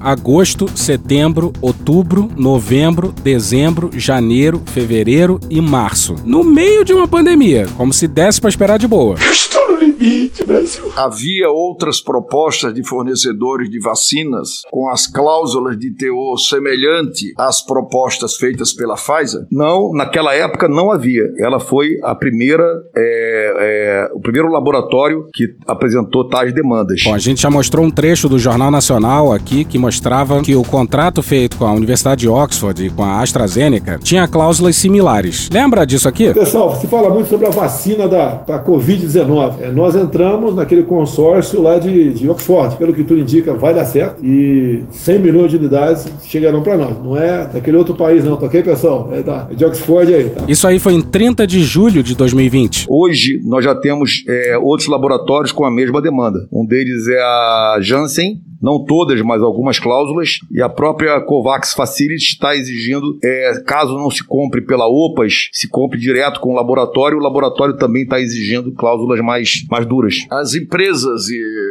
ou instituições concordaram em retirá-las ou alterá-las depois? Não, nem uma vírgula, nada. Nós tentamos, nós forçamos, nós pressionamos, fizemos tudo o que tinha que fazer, mas nós não conseguimos mudar uma vírgula. Todo mundo se fudeu! É um baita negociador e fala isso com naturalidade. E vai ver as tais cláusulas leoninas. Pra mim é draconiano. Chato pra caralho. Era uma prática, né? Mas como o general não entende nada de saúde pública, nem de direito público, como é que ele ia saber de uma porra dessa? O senador Randolfo Rodrigues trouxe ao conhecimento dessa comissão parlamentar de inquérito a existência de dispositivo específico no anteprojeto da medida provisória 1026 de 2021, destinado a tratar da assunção pela União das responsabilidades civis advindas de eventuais efeitos adversos da vacina. É, por que esse trecho? Foi omitido no texto finalmente enviado à apreciação do Congresso Nacional? Quando nós, isso foi, deixa eu saber, isso foi, começou em dezembro, tá? Foi, foi- só foi MP em janeiro, mas as discussões começaram 20 de dezembro, 21 de dezembro, com a proposta da MP feita pelo Ministério. É, nós propusemos realmente, lembro que eu estava na sequência dizendo aquilo, eu ia chegar nisso, que após a, a negativa do Irã, da emenda proposta pelo deputado Irã, nós partimos com uma proposta de MP e levamos isso ao governo, à Casa Civil, aos ministérios. E a- ali a parte jurídica do governo não houve consenso. O que, pelo que nos trouxeram, e aí eu coloco, volto a colocar como a época, é que a, a jurídica, a jurídica dos ministérios consideravam ali, os ministérios que estavam discutindo a MP, consideravam que nem o governo poderia partir dele aquelas proposições e teria que vir de discussões do Congresso. Foi isso que me foi, não havia consenso de que deveria sair de uma MP nossa e sim de discussões no próprio Congresso. Pois é, mas isso era algo pro governo saber desde meados de 2020. Cala a boca, eu não perguntei nada. Então, Foi isso a- que me foi passado. A pergunta é por que esse trecho foi omitido do texto Não final? havia consenso dos ministérios em mantê-lo, então foi retirado. Tá. Por que o governo federal não propôs a aludida alteração na legislação eh, tão logo foi informado sobre esses supostos entraves, que Desculpe. foi resolvido com a publicação da Lei 14.125 de 2021, oriunda do projeto de autoria do presidente do Senado Federal, Rodrigo Pacheco? Bem, eu acredito que a partir da, da MP 1026, que é o mês de janeiro, é, houve as discussões do governo, no nível, no nível do governo, não meu, de discussões com o Congresso, para que aquilo acontecesse. Eu não, eu não participei, eu acredito, eu não, eu não fiz.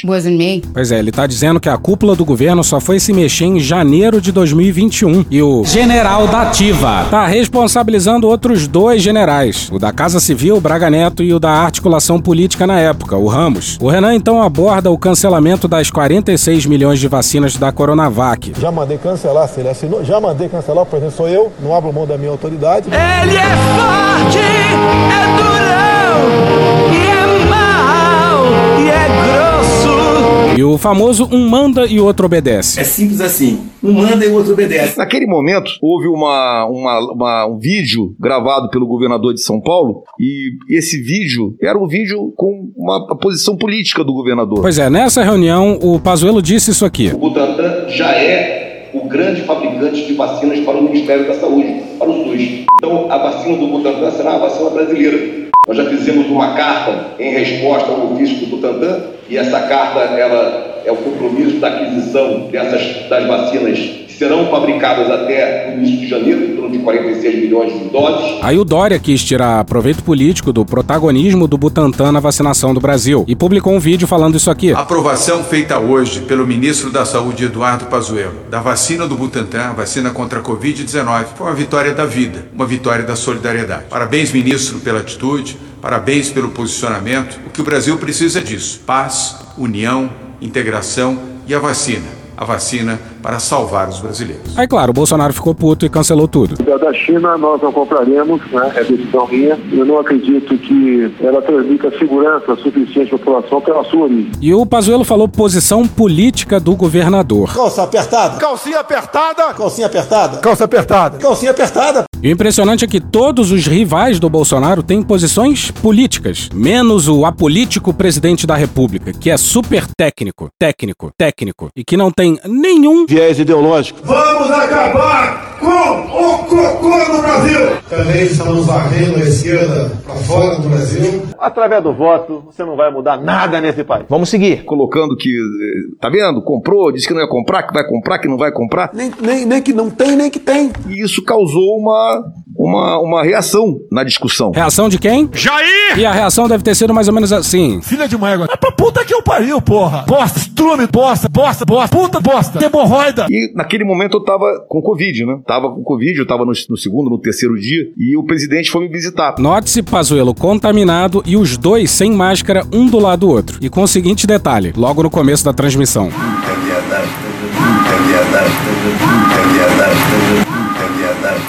Olá, amigos. Quinta-feira, estou aqui visitando o Eduardo Pazuello, nosso ministro da Saúde. Que merda. Quando ele chegou na visita, nós estávamos conversando e a discussão era aquela, que a, a internet estava bombando, dizendo quem manda, quem manda, quem manda em quem. Então, na verdade, aquilo é só um jargão militar, é apenas uma, uma posição de internet e mais nada. Sentado num, num, num quarto, colocando que ele, ele manda e o outro obedece. Quem manda é ele, eu obedeço. Aquilo é um jargão simplório colocado para discussões de internet. Você imagina, o presidente não dá coletiva e odeia a imprensa tradicional. Que imprensa canalha! Ele se comunica basicamente pelos perfis das redes sociais, mas pro general da ativa. É só discussão de internet. O presidente é bravateiro, não deve ser levado a sério. É isso que ele tá dizendo? Atenção, é agora que o bicho vai pegar. Eu coloco aqui, eu queria colocar uma coisa para os senhores. Acreditem, nunca o presidente da República mandou eu desfazer qualquer contrato, qualquer acordo com o Butantan. Em nenhuma vez. Então vamos lá, Pazuello anuncia aos governadores a assinatura do contrato. O discurso do Dória gera uma reação. Puta que eu pariu! O contrato é desfeito por iniciativa do governo federal. Bolsonaro e Pazuello protagonizam a clássica cena um manda e outro obedece. Mas, na verdade, ninguém mandou nada e ninguém obedeceu nada, porque ninguém tinha mandado, então não precisou obedecer, né? Conhecereis a verdade e a verdade vos libertará. Mas a verdade incomoda muita gente. Vocês sabem quem está errando no Brasil. Eu, essa é a verdade. Isso lembra muito o exército explicando, o, entre muitíssimas aspas, por favor, suicídio do Vladimir Herzog. E eu gostaria de colocar aqui uma coisa diretamente, ou por documento, ou por qualquer um. Eu queria colocar aqui, queria lembrar que o presidente da República, ele fala, ele fala como chefe de Estado, ele fala como chefe de governo, ele fala como comandante em chefe das Forças Armadas, chefe da administração federal, mas fala também como agente, pu- agente político. Ele se pronuncia como agente político. Então, quando ele se pronuncia, como, quando ele recebe uma posição de um agente político de São Paulo, ele se, ele se posiciona como agente político também, daqui para lá. Então eu queria dizer que a posição de agente político dele ali não interferiu em nada do que nós estávamos falando com o Butantan. Você está sugerindo então que o presidente Bolsonaro mentiu para sua base? Ser.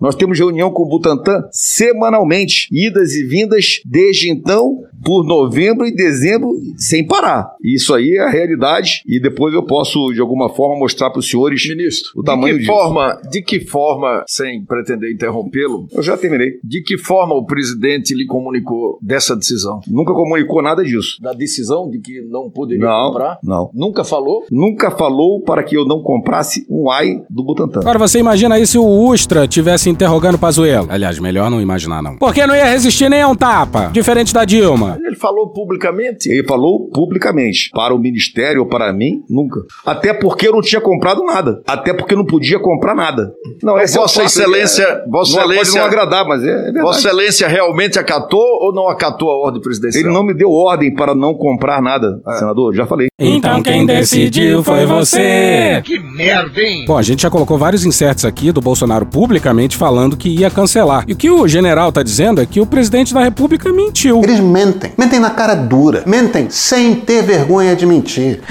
Eu tô passada, chocada. O presidente do Conhecereis a Verdade, em plena pandemia, resolveu contar uma mentira sobre compra de vacinas. Pra fazer joguinho político, sabe? Deus escolheu as coisas loucas. Deus escolheu as coisas vis, as desprezíveis. É por isso que Deus te escolheu. Ele tá dizendo que o presidente contou uma mentira sobre algo que se concretizou, o que tira o cu do presidente da reta e coloca o seu. Não o seu ouvinte, seu do Pazuello. Não, seu cu não é do Pazuello. O cu do Pazuello, esse que entrou na reta no lugar do, do cu do presidente. Qual foi a justificativa técnica dada para que a compra não fosse efetivada? Não havia a compra, não havia contrato, só havia o termo de intenção de compra e foi mantido. Sabe o que, que também não havia? Justificativa técnica. Aí esse é um governo tão técnico, né?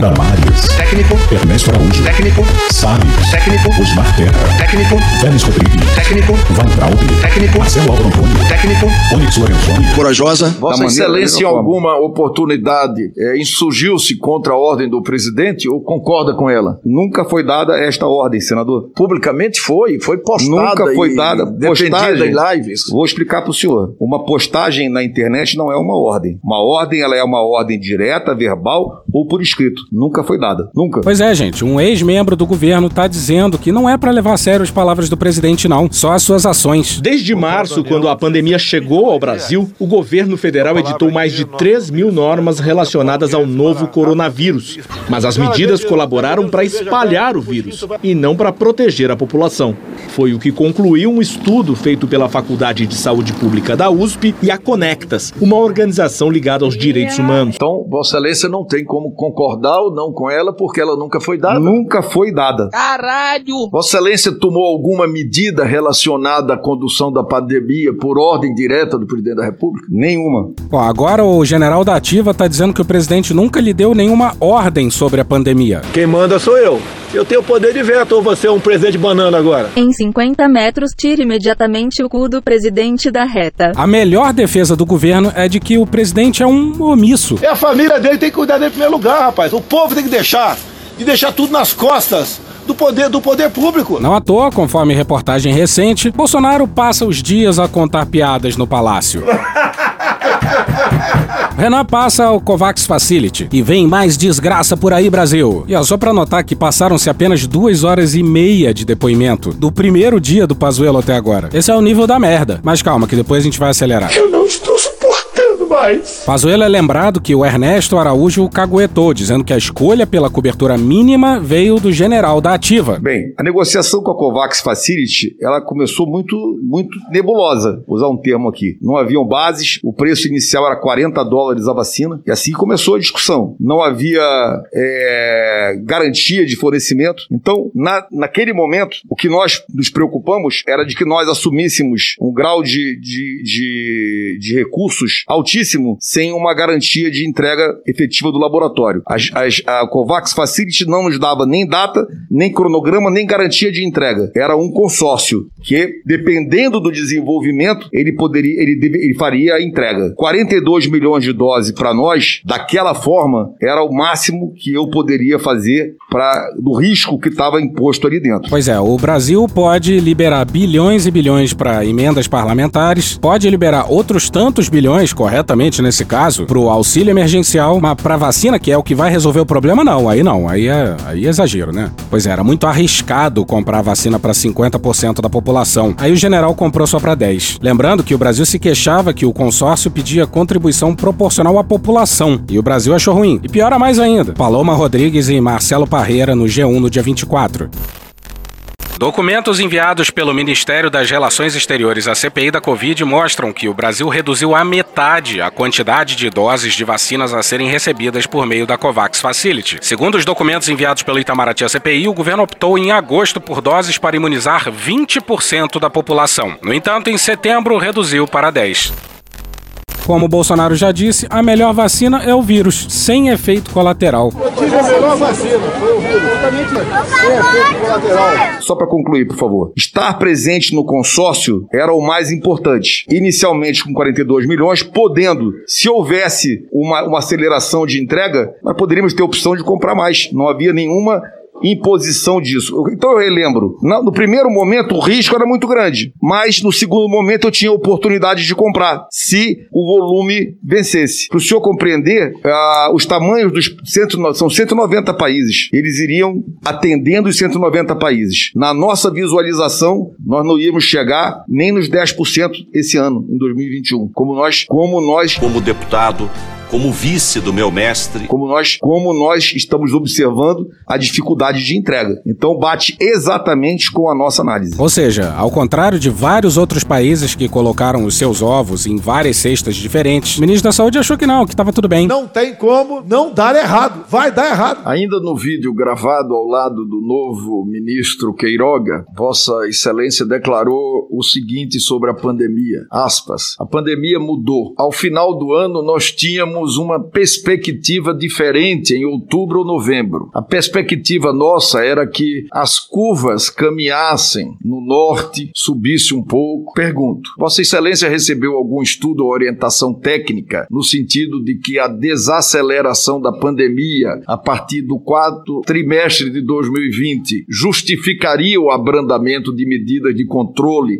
da transmissão da doença no Brasil? Não, isso daí eram discussões ah, das semanas boletins epidemiológicos, que é feito pelo nosso sistema de controle de vigilância em saúde. Nós temos radares no Brasil inteiro, digamos assim, que pegam os dados, e isso tem, são os, os nossos relatórios epidemiológicos, boletins epidemiológicos, é uma análise. E nós temos o controle das curvas que são feitos em cima do nosso localiza SUS, com nossos BIAs, de casos óbitos e contaminação, etc.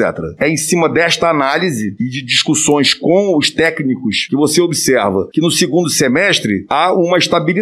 E essa estabilidade ela é rompida inicialmente ali de forma abrupta em Manaus. Então, é, é claro que naquelas observações do segundo semestre, você poderia inferir que a pandemia vinha num grau de controle e com a chegada das vacinas no começo de 2021, nós iríamos estabilizar as curvas de contágio e óbitos. Era essa uma perspectiva comum no final do segundo semestre de 2020. Bom, qualquer um que acompanha as curvas sabe que elas começaram a crescer de novo a partir do começo de novembro. Pazuello falou que esse era o consenso no final do segundo semestre de 2020. E vai aí um trecho da live do Atila e a Marina no dia 22 de dezembro. Aconteceu o óbvio. Os casos estão aumentando no Brasil de novo. Já me perguntaram algumas vezes o que, que a gente errou. Eu não sei dizer que é erro, porque assim, errar é você tomar uma medida pensando numa coisa e é- ela gerar um outro resultado inesperado. Nesse caso, o Brasil acertou. Nós abrimos e o que, que é o certo que vai acontecer? Casos vão aumentar. E foi o que aconteceu até aqui. Porra. Ou seja, Pazuello. Não delira, não patina no omelete. Renan pergunta se Bolsonaro o orientou a não fazer coletivas diárias, algo que foi relatado por Mandetta e Tais. Quando eu cheguei no Ministério, nós estávamos vivendo uma, uma ainda como secretário executivo, nós estávamos vivendo ali a perda da, do contrato da empresa que nós tínhamos, que era a FSB. A empresa tinha, já tinha o contrato dela, estava se expirando e não havia como mantê-lo.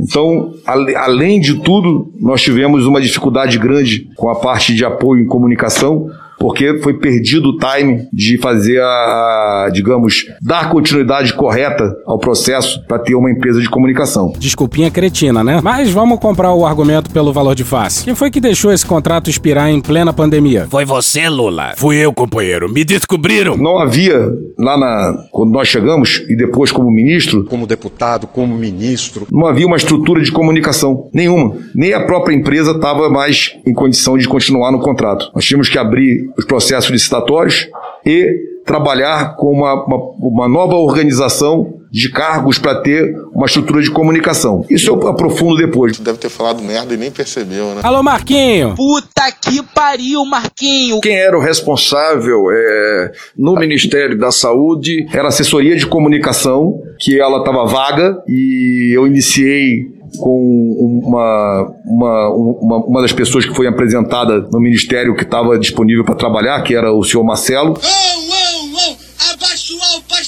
Fiquei um mês com ele, 40, 20 dias. Dali eu passei para a senhora Simone. Simone, solta a vinheta aí. Que é uma, uma, uma, uma, uma senhora da área, da área de comunicação, especificamente da jornalística. E no final eu saí da, da doutora, da, da senhora Simone, coloquei ela para fazer análise de mídia e contratei o senhor, Mar, o senhor Marcos. Caralho, Marquinho! Que era um especialista em marketing. E, Marcos. E... Que bom do bom, Marquinho. Marcos, que é o Marquinhos. Traz pra mim, Marquinho, traz pra mim. Muito bom, muito bom. É, que virou Marquinhos Show. Deixa com a cara magoada. Marcos Show. O Marquinhos é um especialista em. Bom do... O Marquinhos é um especialista em marketing, ele é uma. Ele tem essa especialidade. Quando a gente fala de campanha, as campanhas publicitárias, elas estão ligadas ao marketing, estão ligadas à ação. Então eu achei que o currículo dele seria interessante nós termos. Qual o currículo do sujeito? Palestrante motivacional, Master Coach, analista em neuromarketing,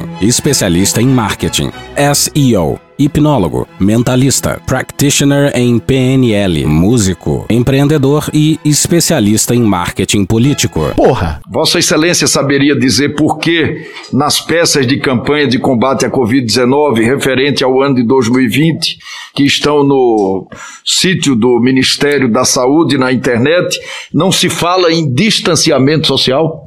Porque as ações de distanciamento, não, distanciamento social eu acho que falava, não podia não falar de medidas restritivas de Estado. Agora, as, a, a, manter as preventivas, eu acho que todas. Não, distanciamento social. Não, as propagandas não Desculpe, tratam disso. Eu, eu, não, há, não havia orientação para não estar lá. Não havia isso. Então a responsabilidade então, é de quem? Do Ministério ou da SECOM? Não, não havia ordem para não estar nada sobre distanciamento social. Se a campanha não entrava nessa ou naquela, naquele detalhe, isso é uma questão de campanha, não de ordem. General da Ativa tem um problema com ordem, né? Bolsonaro não lhe deu ordem sobre o Butantan. Ele não lhe deu ordens para a campanha de combate à pandemia sabotarem o combate à pandemia, entendeu? E por aí vai. Prevaricação é um crime funcional praticado por funcionário público contra a administração pública. A prevaricação consiste em retardar, deixar de praticar ou praticar indevidamente ato de ofício ou praticá-lo contra disposição expressa de lei para satisfazer interesse ou sentimento pessoal. Países considerados bem-sucedidos no combate ao coronavírus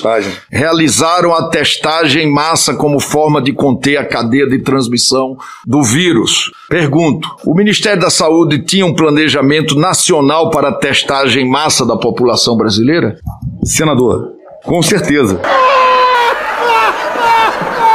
Não precisa nem entrar nessa porque essa aí é piada, né? Renan aponta que o TCU enquadrou o Ministério da Saúde, que alterou o texto de umas portarias, ao invés do governo federal ter que garantir respiradores e kit intubação, mudaram para subsidiar. Porque mesmo diante da possibilidade de recrudescimento da pandemia, foi retirada do Ministério da Saúde a atribuição de garantir o fornecimento de medicamentos estratégicos para o combate à Covid. Porque nós compreendemos ali, no planejamento, os níveis de responsabilidades diferentes.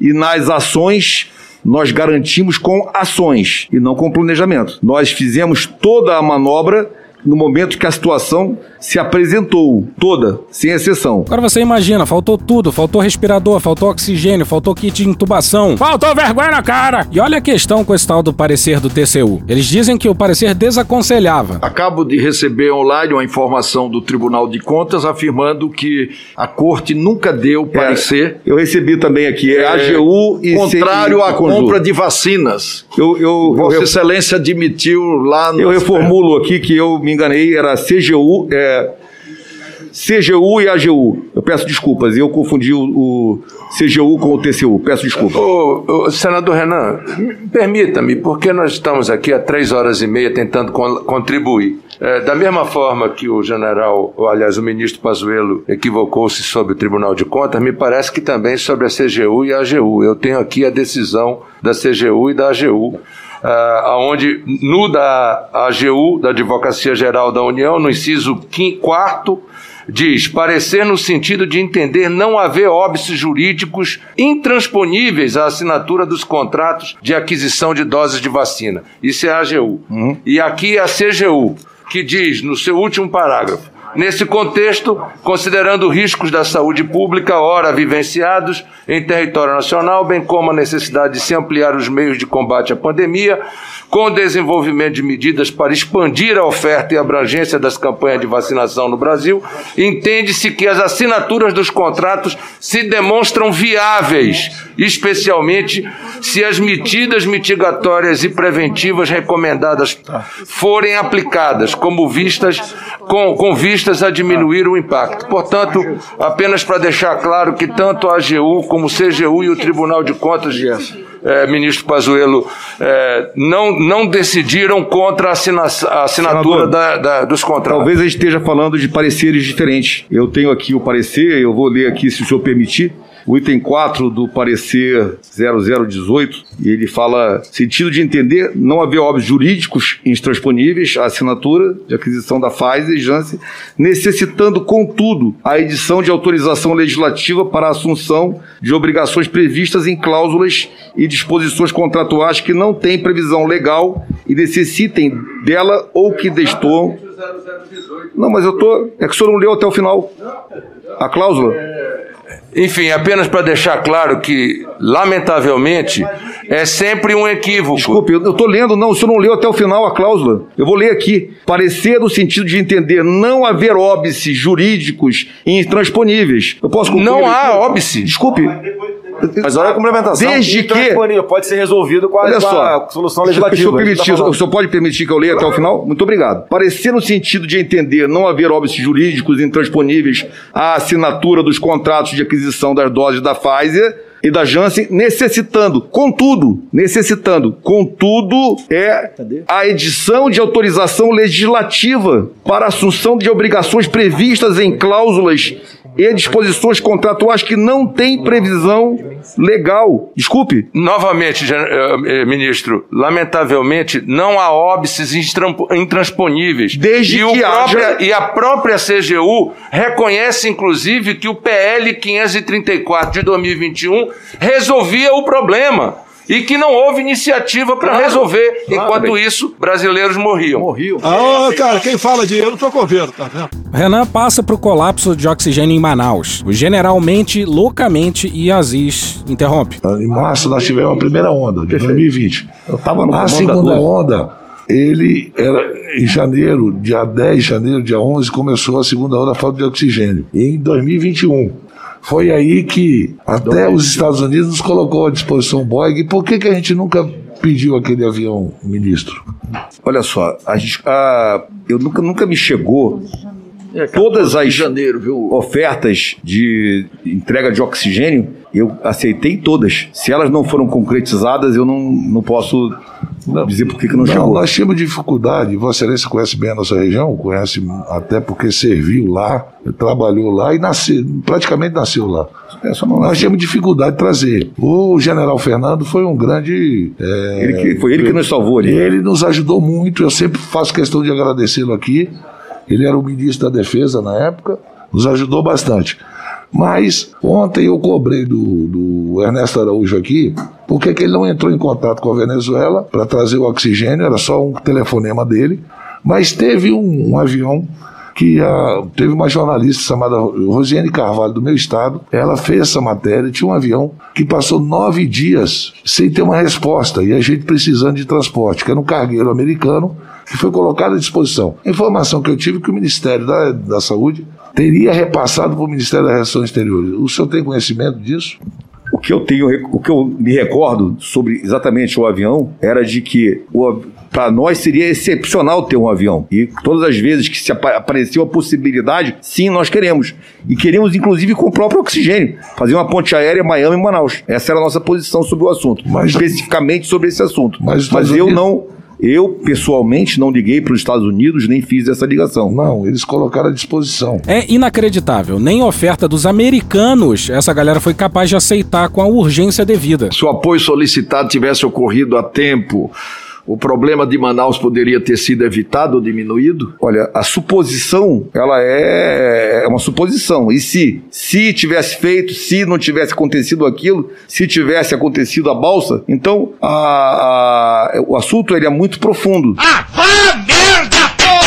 Pois é, se filho da puta voasse, a gente não veria a luz do sol. Pazuello jura que só soube do colapso iminente em Manaus no dia 10 de janeiro, mas Só para corrigir aqui, aqui nós já temos o acesso a um inquérito do Ministério Público que trata de Manaus e a informação que lá existe é que o Ministério da Saúde foi informado da iminência de falta de oxigênio no dia 8 de janeiro por um representante da empresa chamado Petrônio. Esse ofício, inclusive, está lá. No, Tá- ele é- tá equivocada essa resposta. Bom, Depois então, eu lhe passo. nós vamos fazer Está a... falando do processo que, que foi encaminhado Que houve uma. Esse, esse, esse e-mail. Ministro, só para declinar que essa resposta foi dada pela Advocacia Geral da União no Eu sei. processo no STF. Pois é, o governo fala uma coisa e Pazuello diz outra. E uma constante da reunião é que todas as informações prestadas pelo Ministério da Saúde e demais órgãos do governo estavam equivocados. A verdade está nas palavras do Pazuello. Lá pelas tantas, ele chegou a dizer que estou aqui para falar minhas verdades. Pós-verdade é o nome que se dá, especialmente nos dez anos mais recentes, à noção de uma relativização do conceito do que é verdadeiro, não a partir daquilo que é a comprovação com a realidade, mas a partir das convicções que as pessoas têm. E a bancada amazonense traz a fúria necessária à CPI, em especial o Eduardo Braga. Do dia 10 de janeiro ao dia 20 de janeiro, quando chegou a primeira carga da Venezuela, do dia 10 ao dia 20, passaram-se 10 dias, morrendo em média 200 pessoas por dia no Amazonas. Foram 2 mil amazonenses que morreram. Nós poderíamos ter colocado aquele oxigênio, ministro. E o que nós queremos saber é o seguinte: faltou dinheiro ao governo do estado para fazer isso? Não. Faltou vontade política do governo federal em fazer isso? Não. E por que que não fez? Por que que não deu as informações ao ministro Ernesto Araújo para que o avião dos Estados Unidos pudesse ter ido à Venezuela buscar o, oxigênio e levar para o Amazonas para salvar vidas. É isso que o povo brasileiro quer, quer saber. saber. Pois é, a gente se recusa a colocar não resposta do Pazuello aqui, porque ele culpa o White Martins. Aí, ó, Paulo Guedes, a culpa é da iniciativa privada. E perguntado por que diabos o governo federal não interviu em Manaus, Pazuello fica um longo tempo em silêncio e depois confirma que o presidente estava na reunião que decidiu pela não intervenção. Interrompemos a programação para informar que o Medo e Delírio ligou foda-se, aceitou a derrota e desistiu do depoimento do Pazuello. Eu não aguento mais, Cristiano, não aguento, Cristiano. Pois é, fracasso. É absolutamente impossível fazer com algum nível de detalhe os depoimentos inteiros, pelo menos só com duas pessoas. Se você consegue, não precisa jogar na minha cara. Teve mais um momentinho bom no primeiro dia, depois que o Pazuello disse que só tinha faltado oxigênio durante três dias em Manaus. Ministro, pelo amor de Deus, vamos deixar claro a responsabilidade do governo do estado, da prefeitura e do governo federal, porque amazonenses morreram, brasileiros morreram. E vamos parar de ficar dizendo que foram três dias de falta de oxigênio. Mas a gente também não é maluco de encerrar sem quatro momentos-chave do segundo dia de depoimento. A senadora Leila, sim, a do vôlei, perguntou sobre as inúmeras falas presidenciais incentivando a cloroquina. E Pazuello nos brindou com um raciocínio primoroso. Realmente acho que quando você tem o que você vai passar para as pessoas, isso é um prisma de cada um, são vários prismas aí.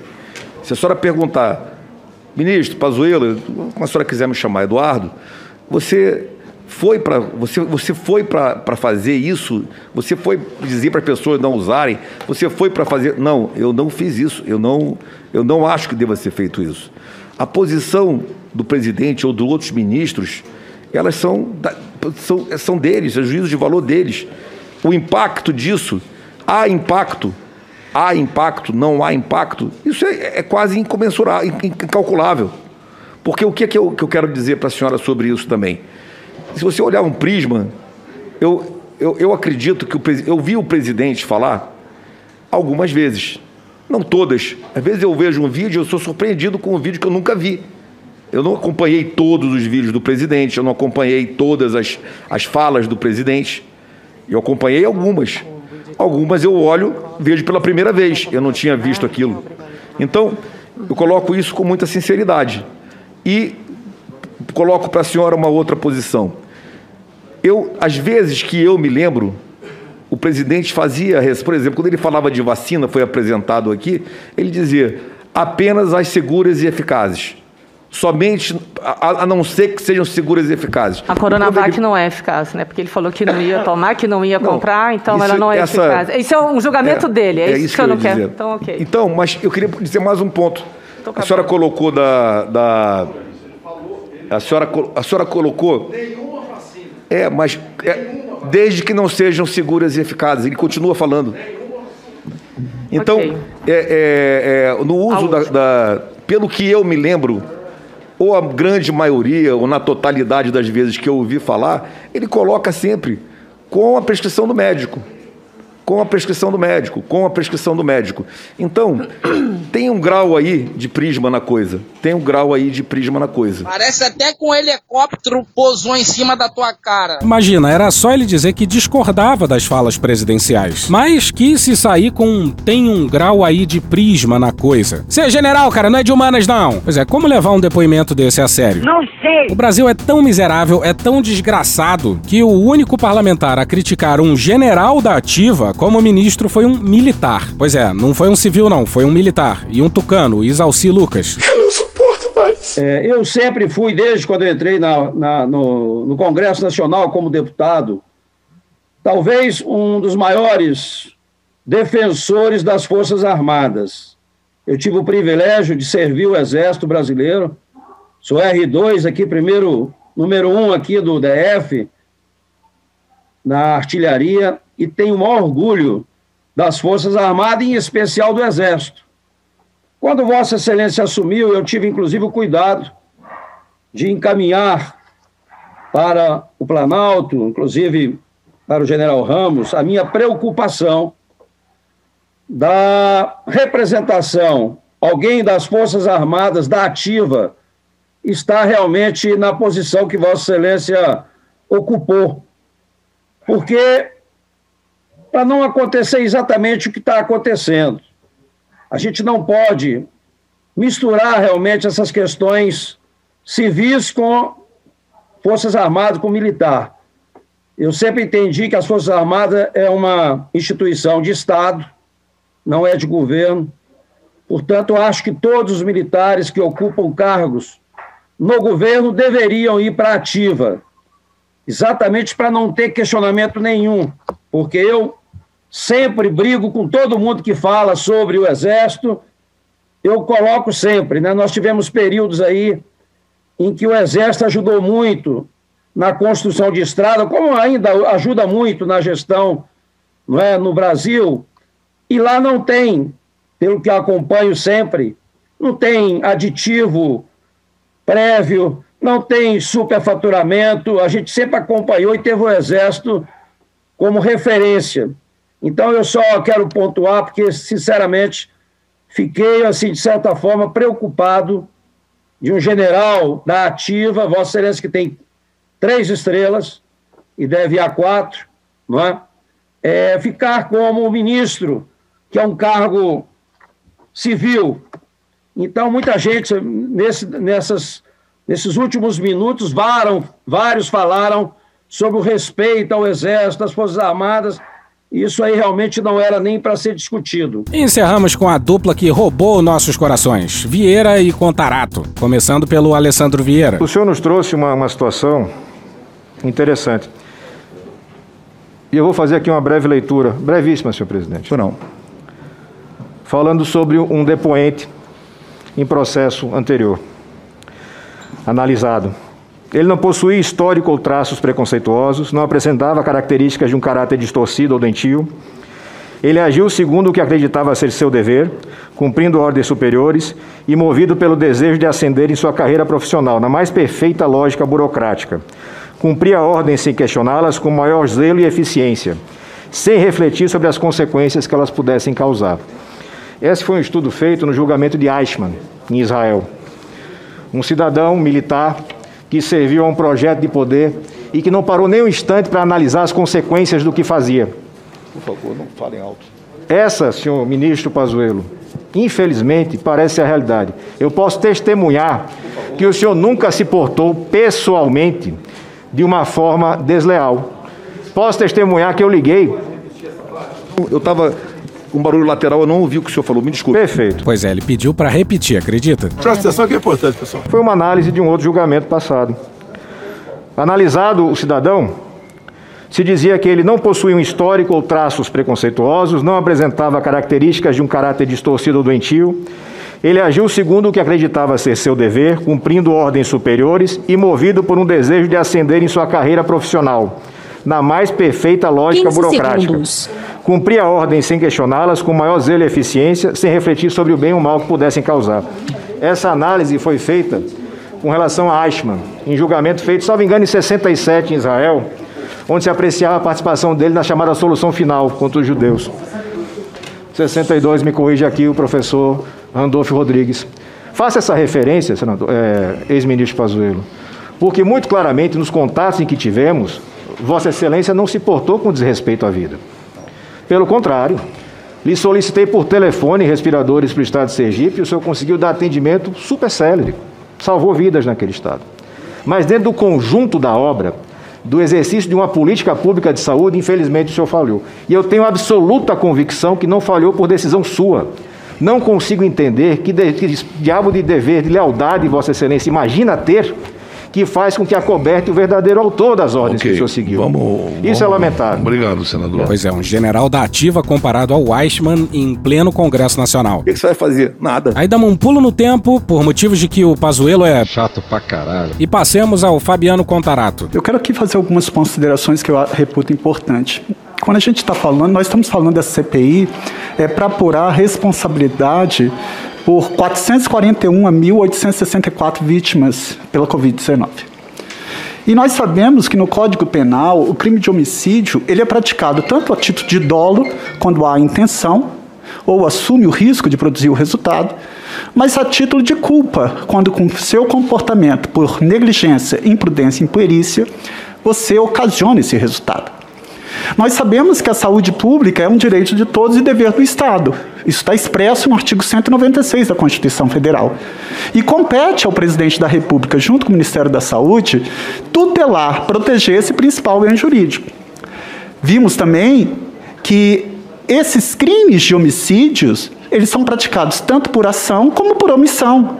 Também está expresso no Código Penal, no artigo 13, quando diz que a omissão é penalmente relevante, quando a gente tenha por lei obrigação de proteção, vigilância e cuidado. Eu fico muito triste e reflexivo e preocupado quando eu vejo o senhor falando é, naquela. O senhor já ficou na história quando fala um, um obedece, um manda, outro obedece. Porque se o senhor tivesse como premissa aquilo que o senhor aprendeu, tenho certeza que aprendeu é, na sua formação, o senhor sabe que o Código Penal, no artigo 22, ele diz que a ordem manifestamente legal não se cumpre ordem manifestamente legal não se cumpre. E nós ouvimos ontem, ministro, e hoje exaustivamente, que o senhor não teria recebido qualquer ordem da presidência da República na sua, ao meu ver, desastrosa gestão à frente do Ministério da Saúde. Mesmo com inúmeros registros, se nós colocarmos lá no Google é, o nome do senhor, do presidente da República, vai ver tanto o senhor como o presidente da República difundindo a utilização de medicação sem nenhuma comprovação científica, difundindo a não utilização de máscara, difundindo o não distanciamento social.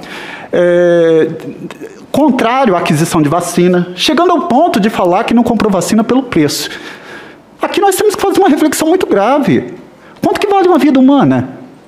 Porque por mais que qualquer laboratório impusesse qualquer cláusula, essa cláusula é declarada leonina. Primeiro compra para depois discutir o contrato.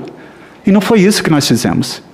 Nós deixamos, esse governo acreditou nessa imunização de rebanho. Acreditou mesmo. Vou deixar claro para o senhor, que o senhor como um general, o senhor sabe o que, que é uma ordem manifestamente legal. A digital do senhor está nessas mortes aqui, ó. Isso é um fato incontestável. Se eu falar que o senhor saiu com a missão cumprida, só se a missão para cumprir fosse agravar a pandemia. E aí a responsabilidade do senhor e do presidente da República e do, do, ministro das Relações Exteriores, Araújo, da SECOM, ela é diretamente, seja por ação ou seja por omissão. Porque eu volto a falar, o resultado de que depende da existência de um crime só é imputável a quem lhe deu causa e considera-se causa a ação ou omissão sem a qual o resultado não teria ocorrido. E se, se não fosse esse comportamento inadequado, omissivo, criminoso que vocês fizeram, nós não teríamos esses 441 mil, não.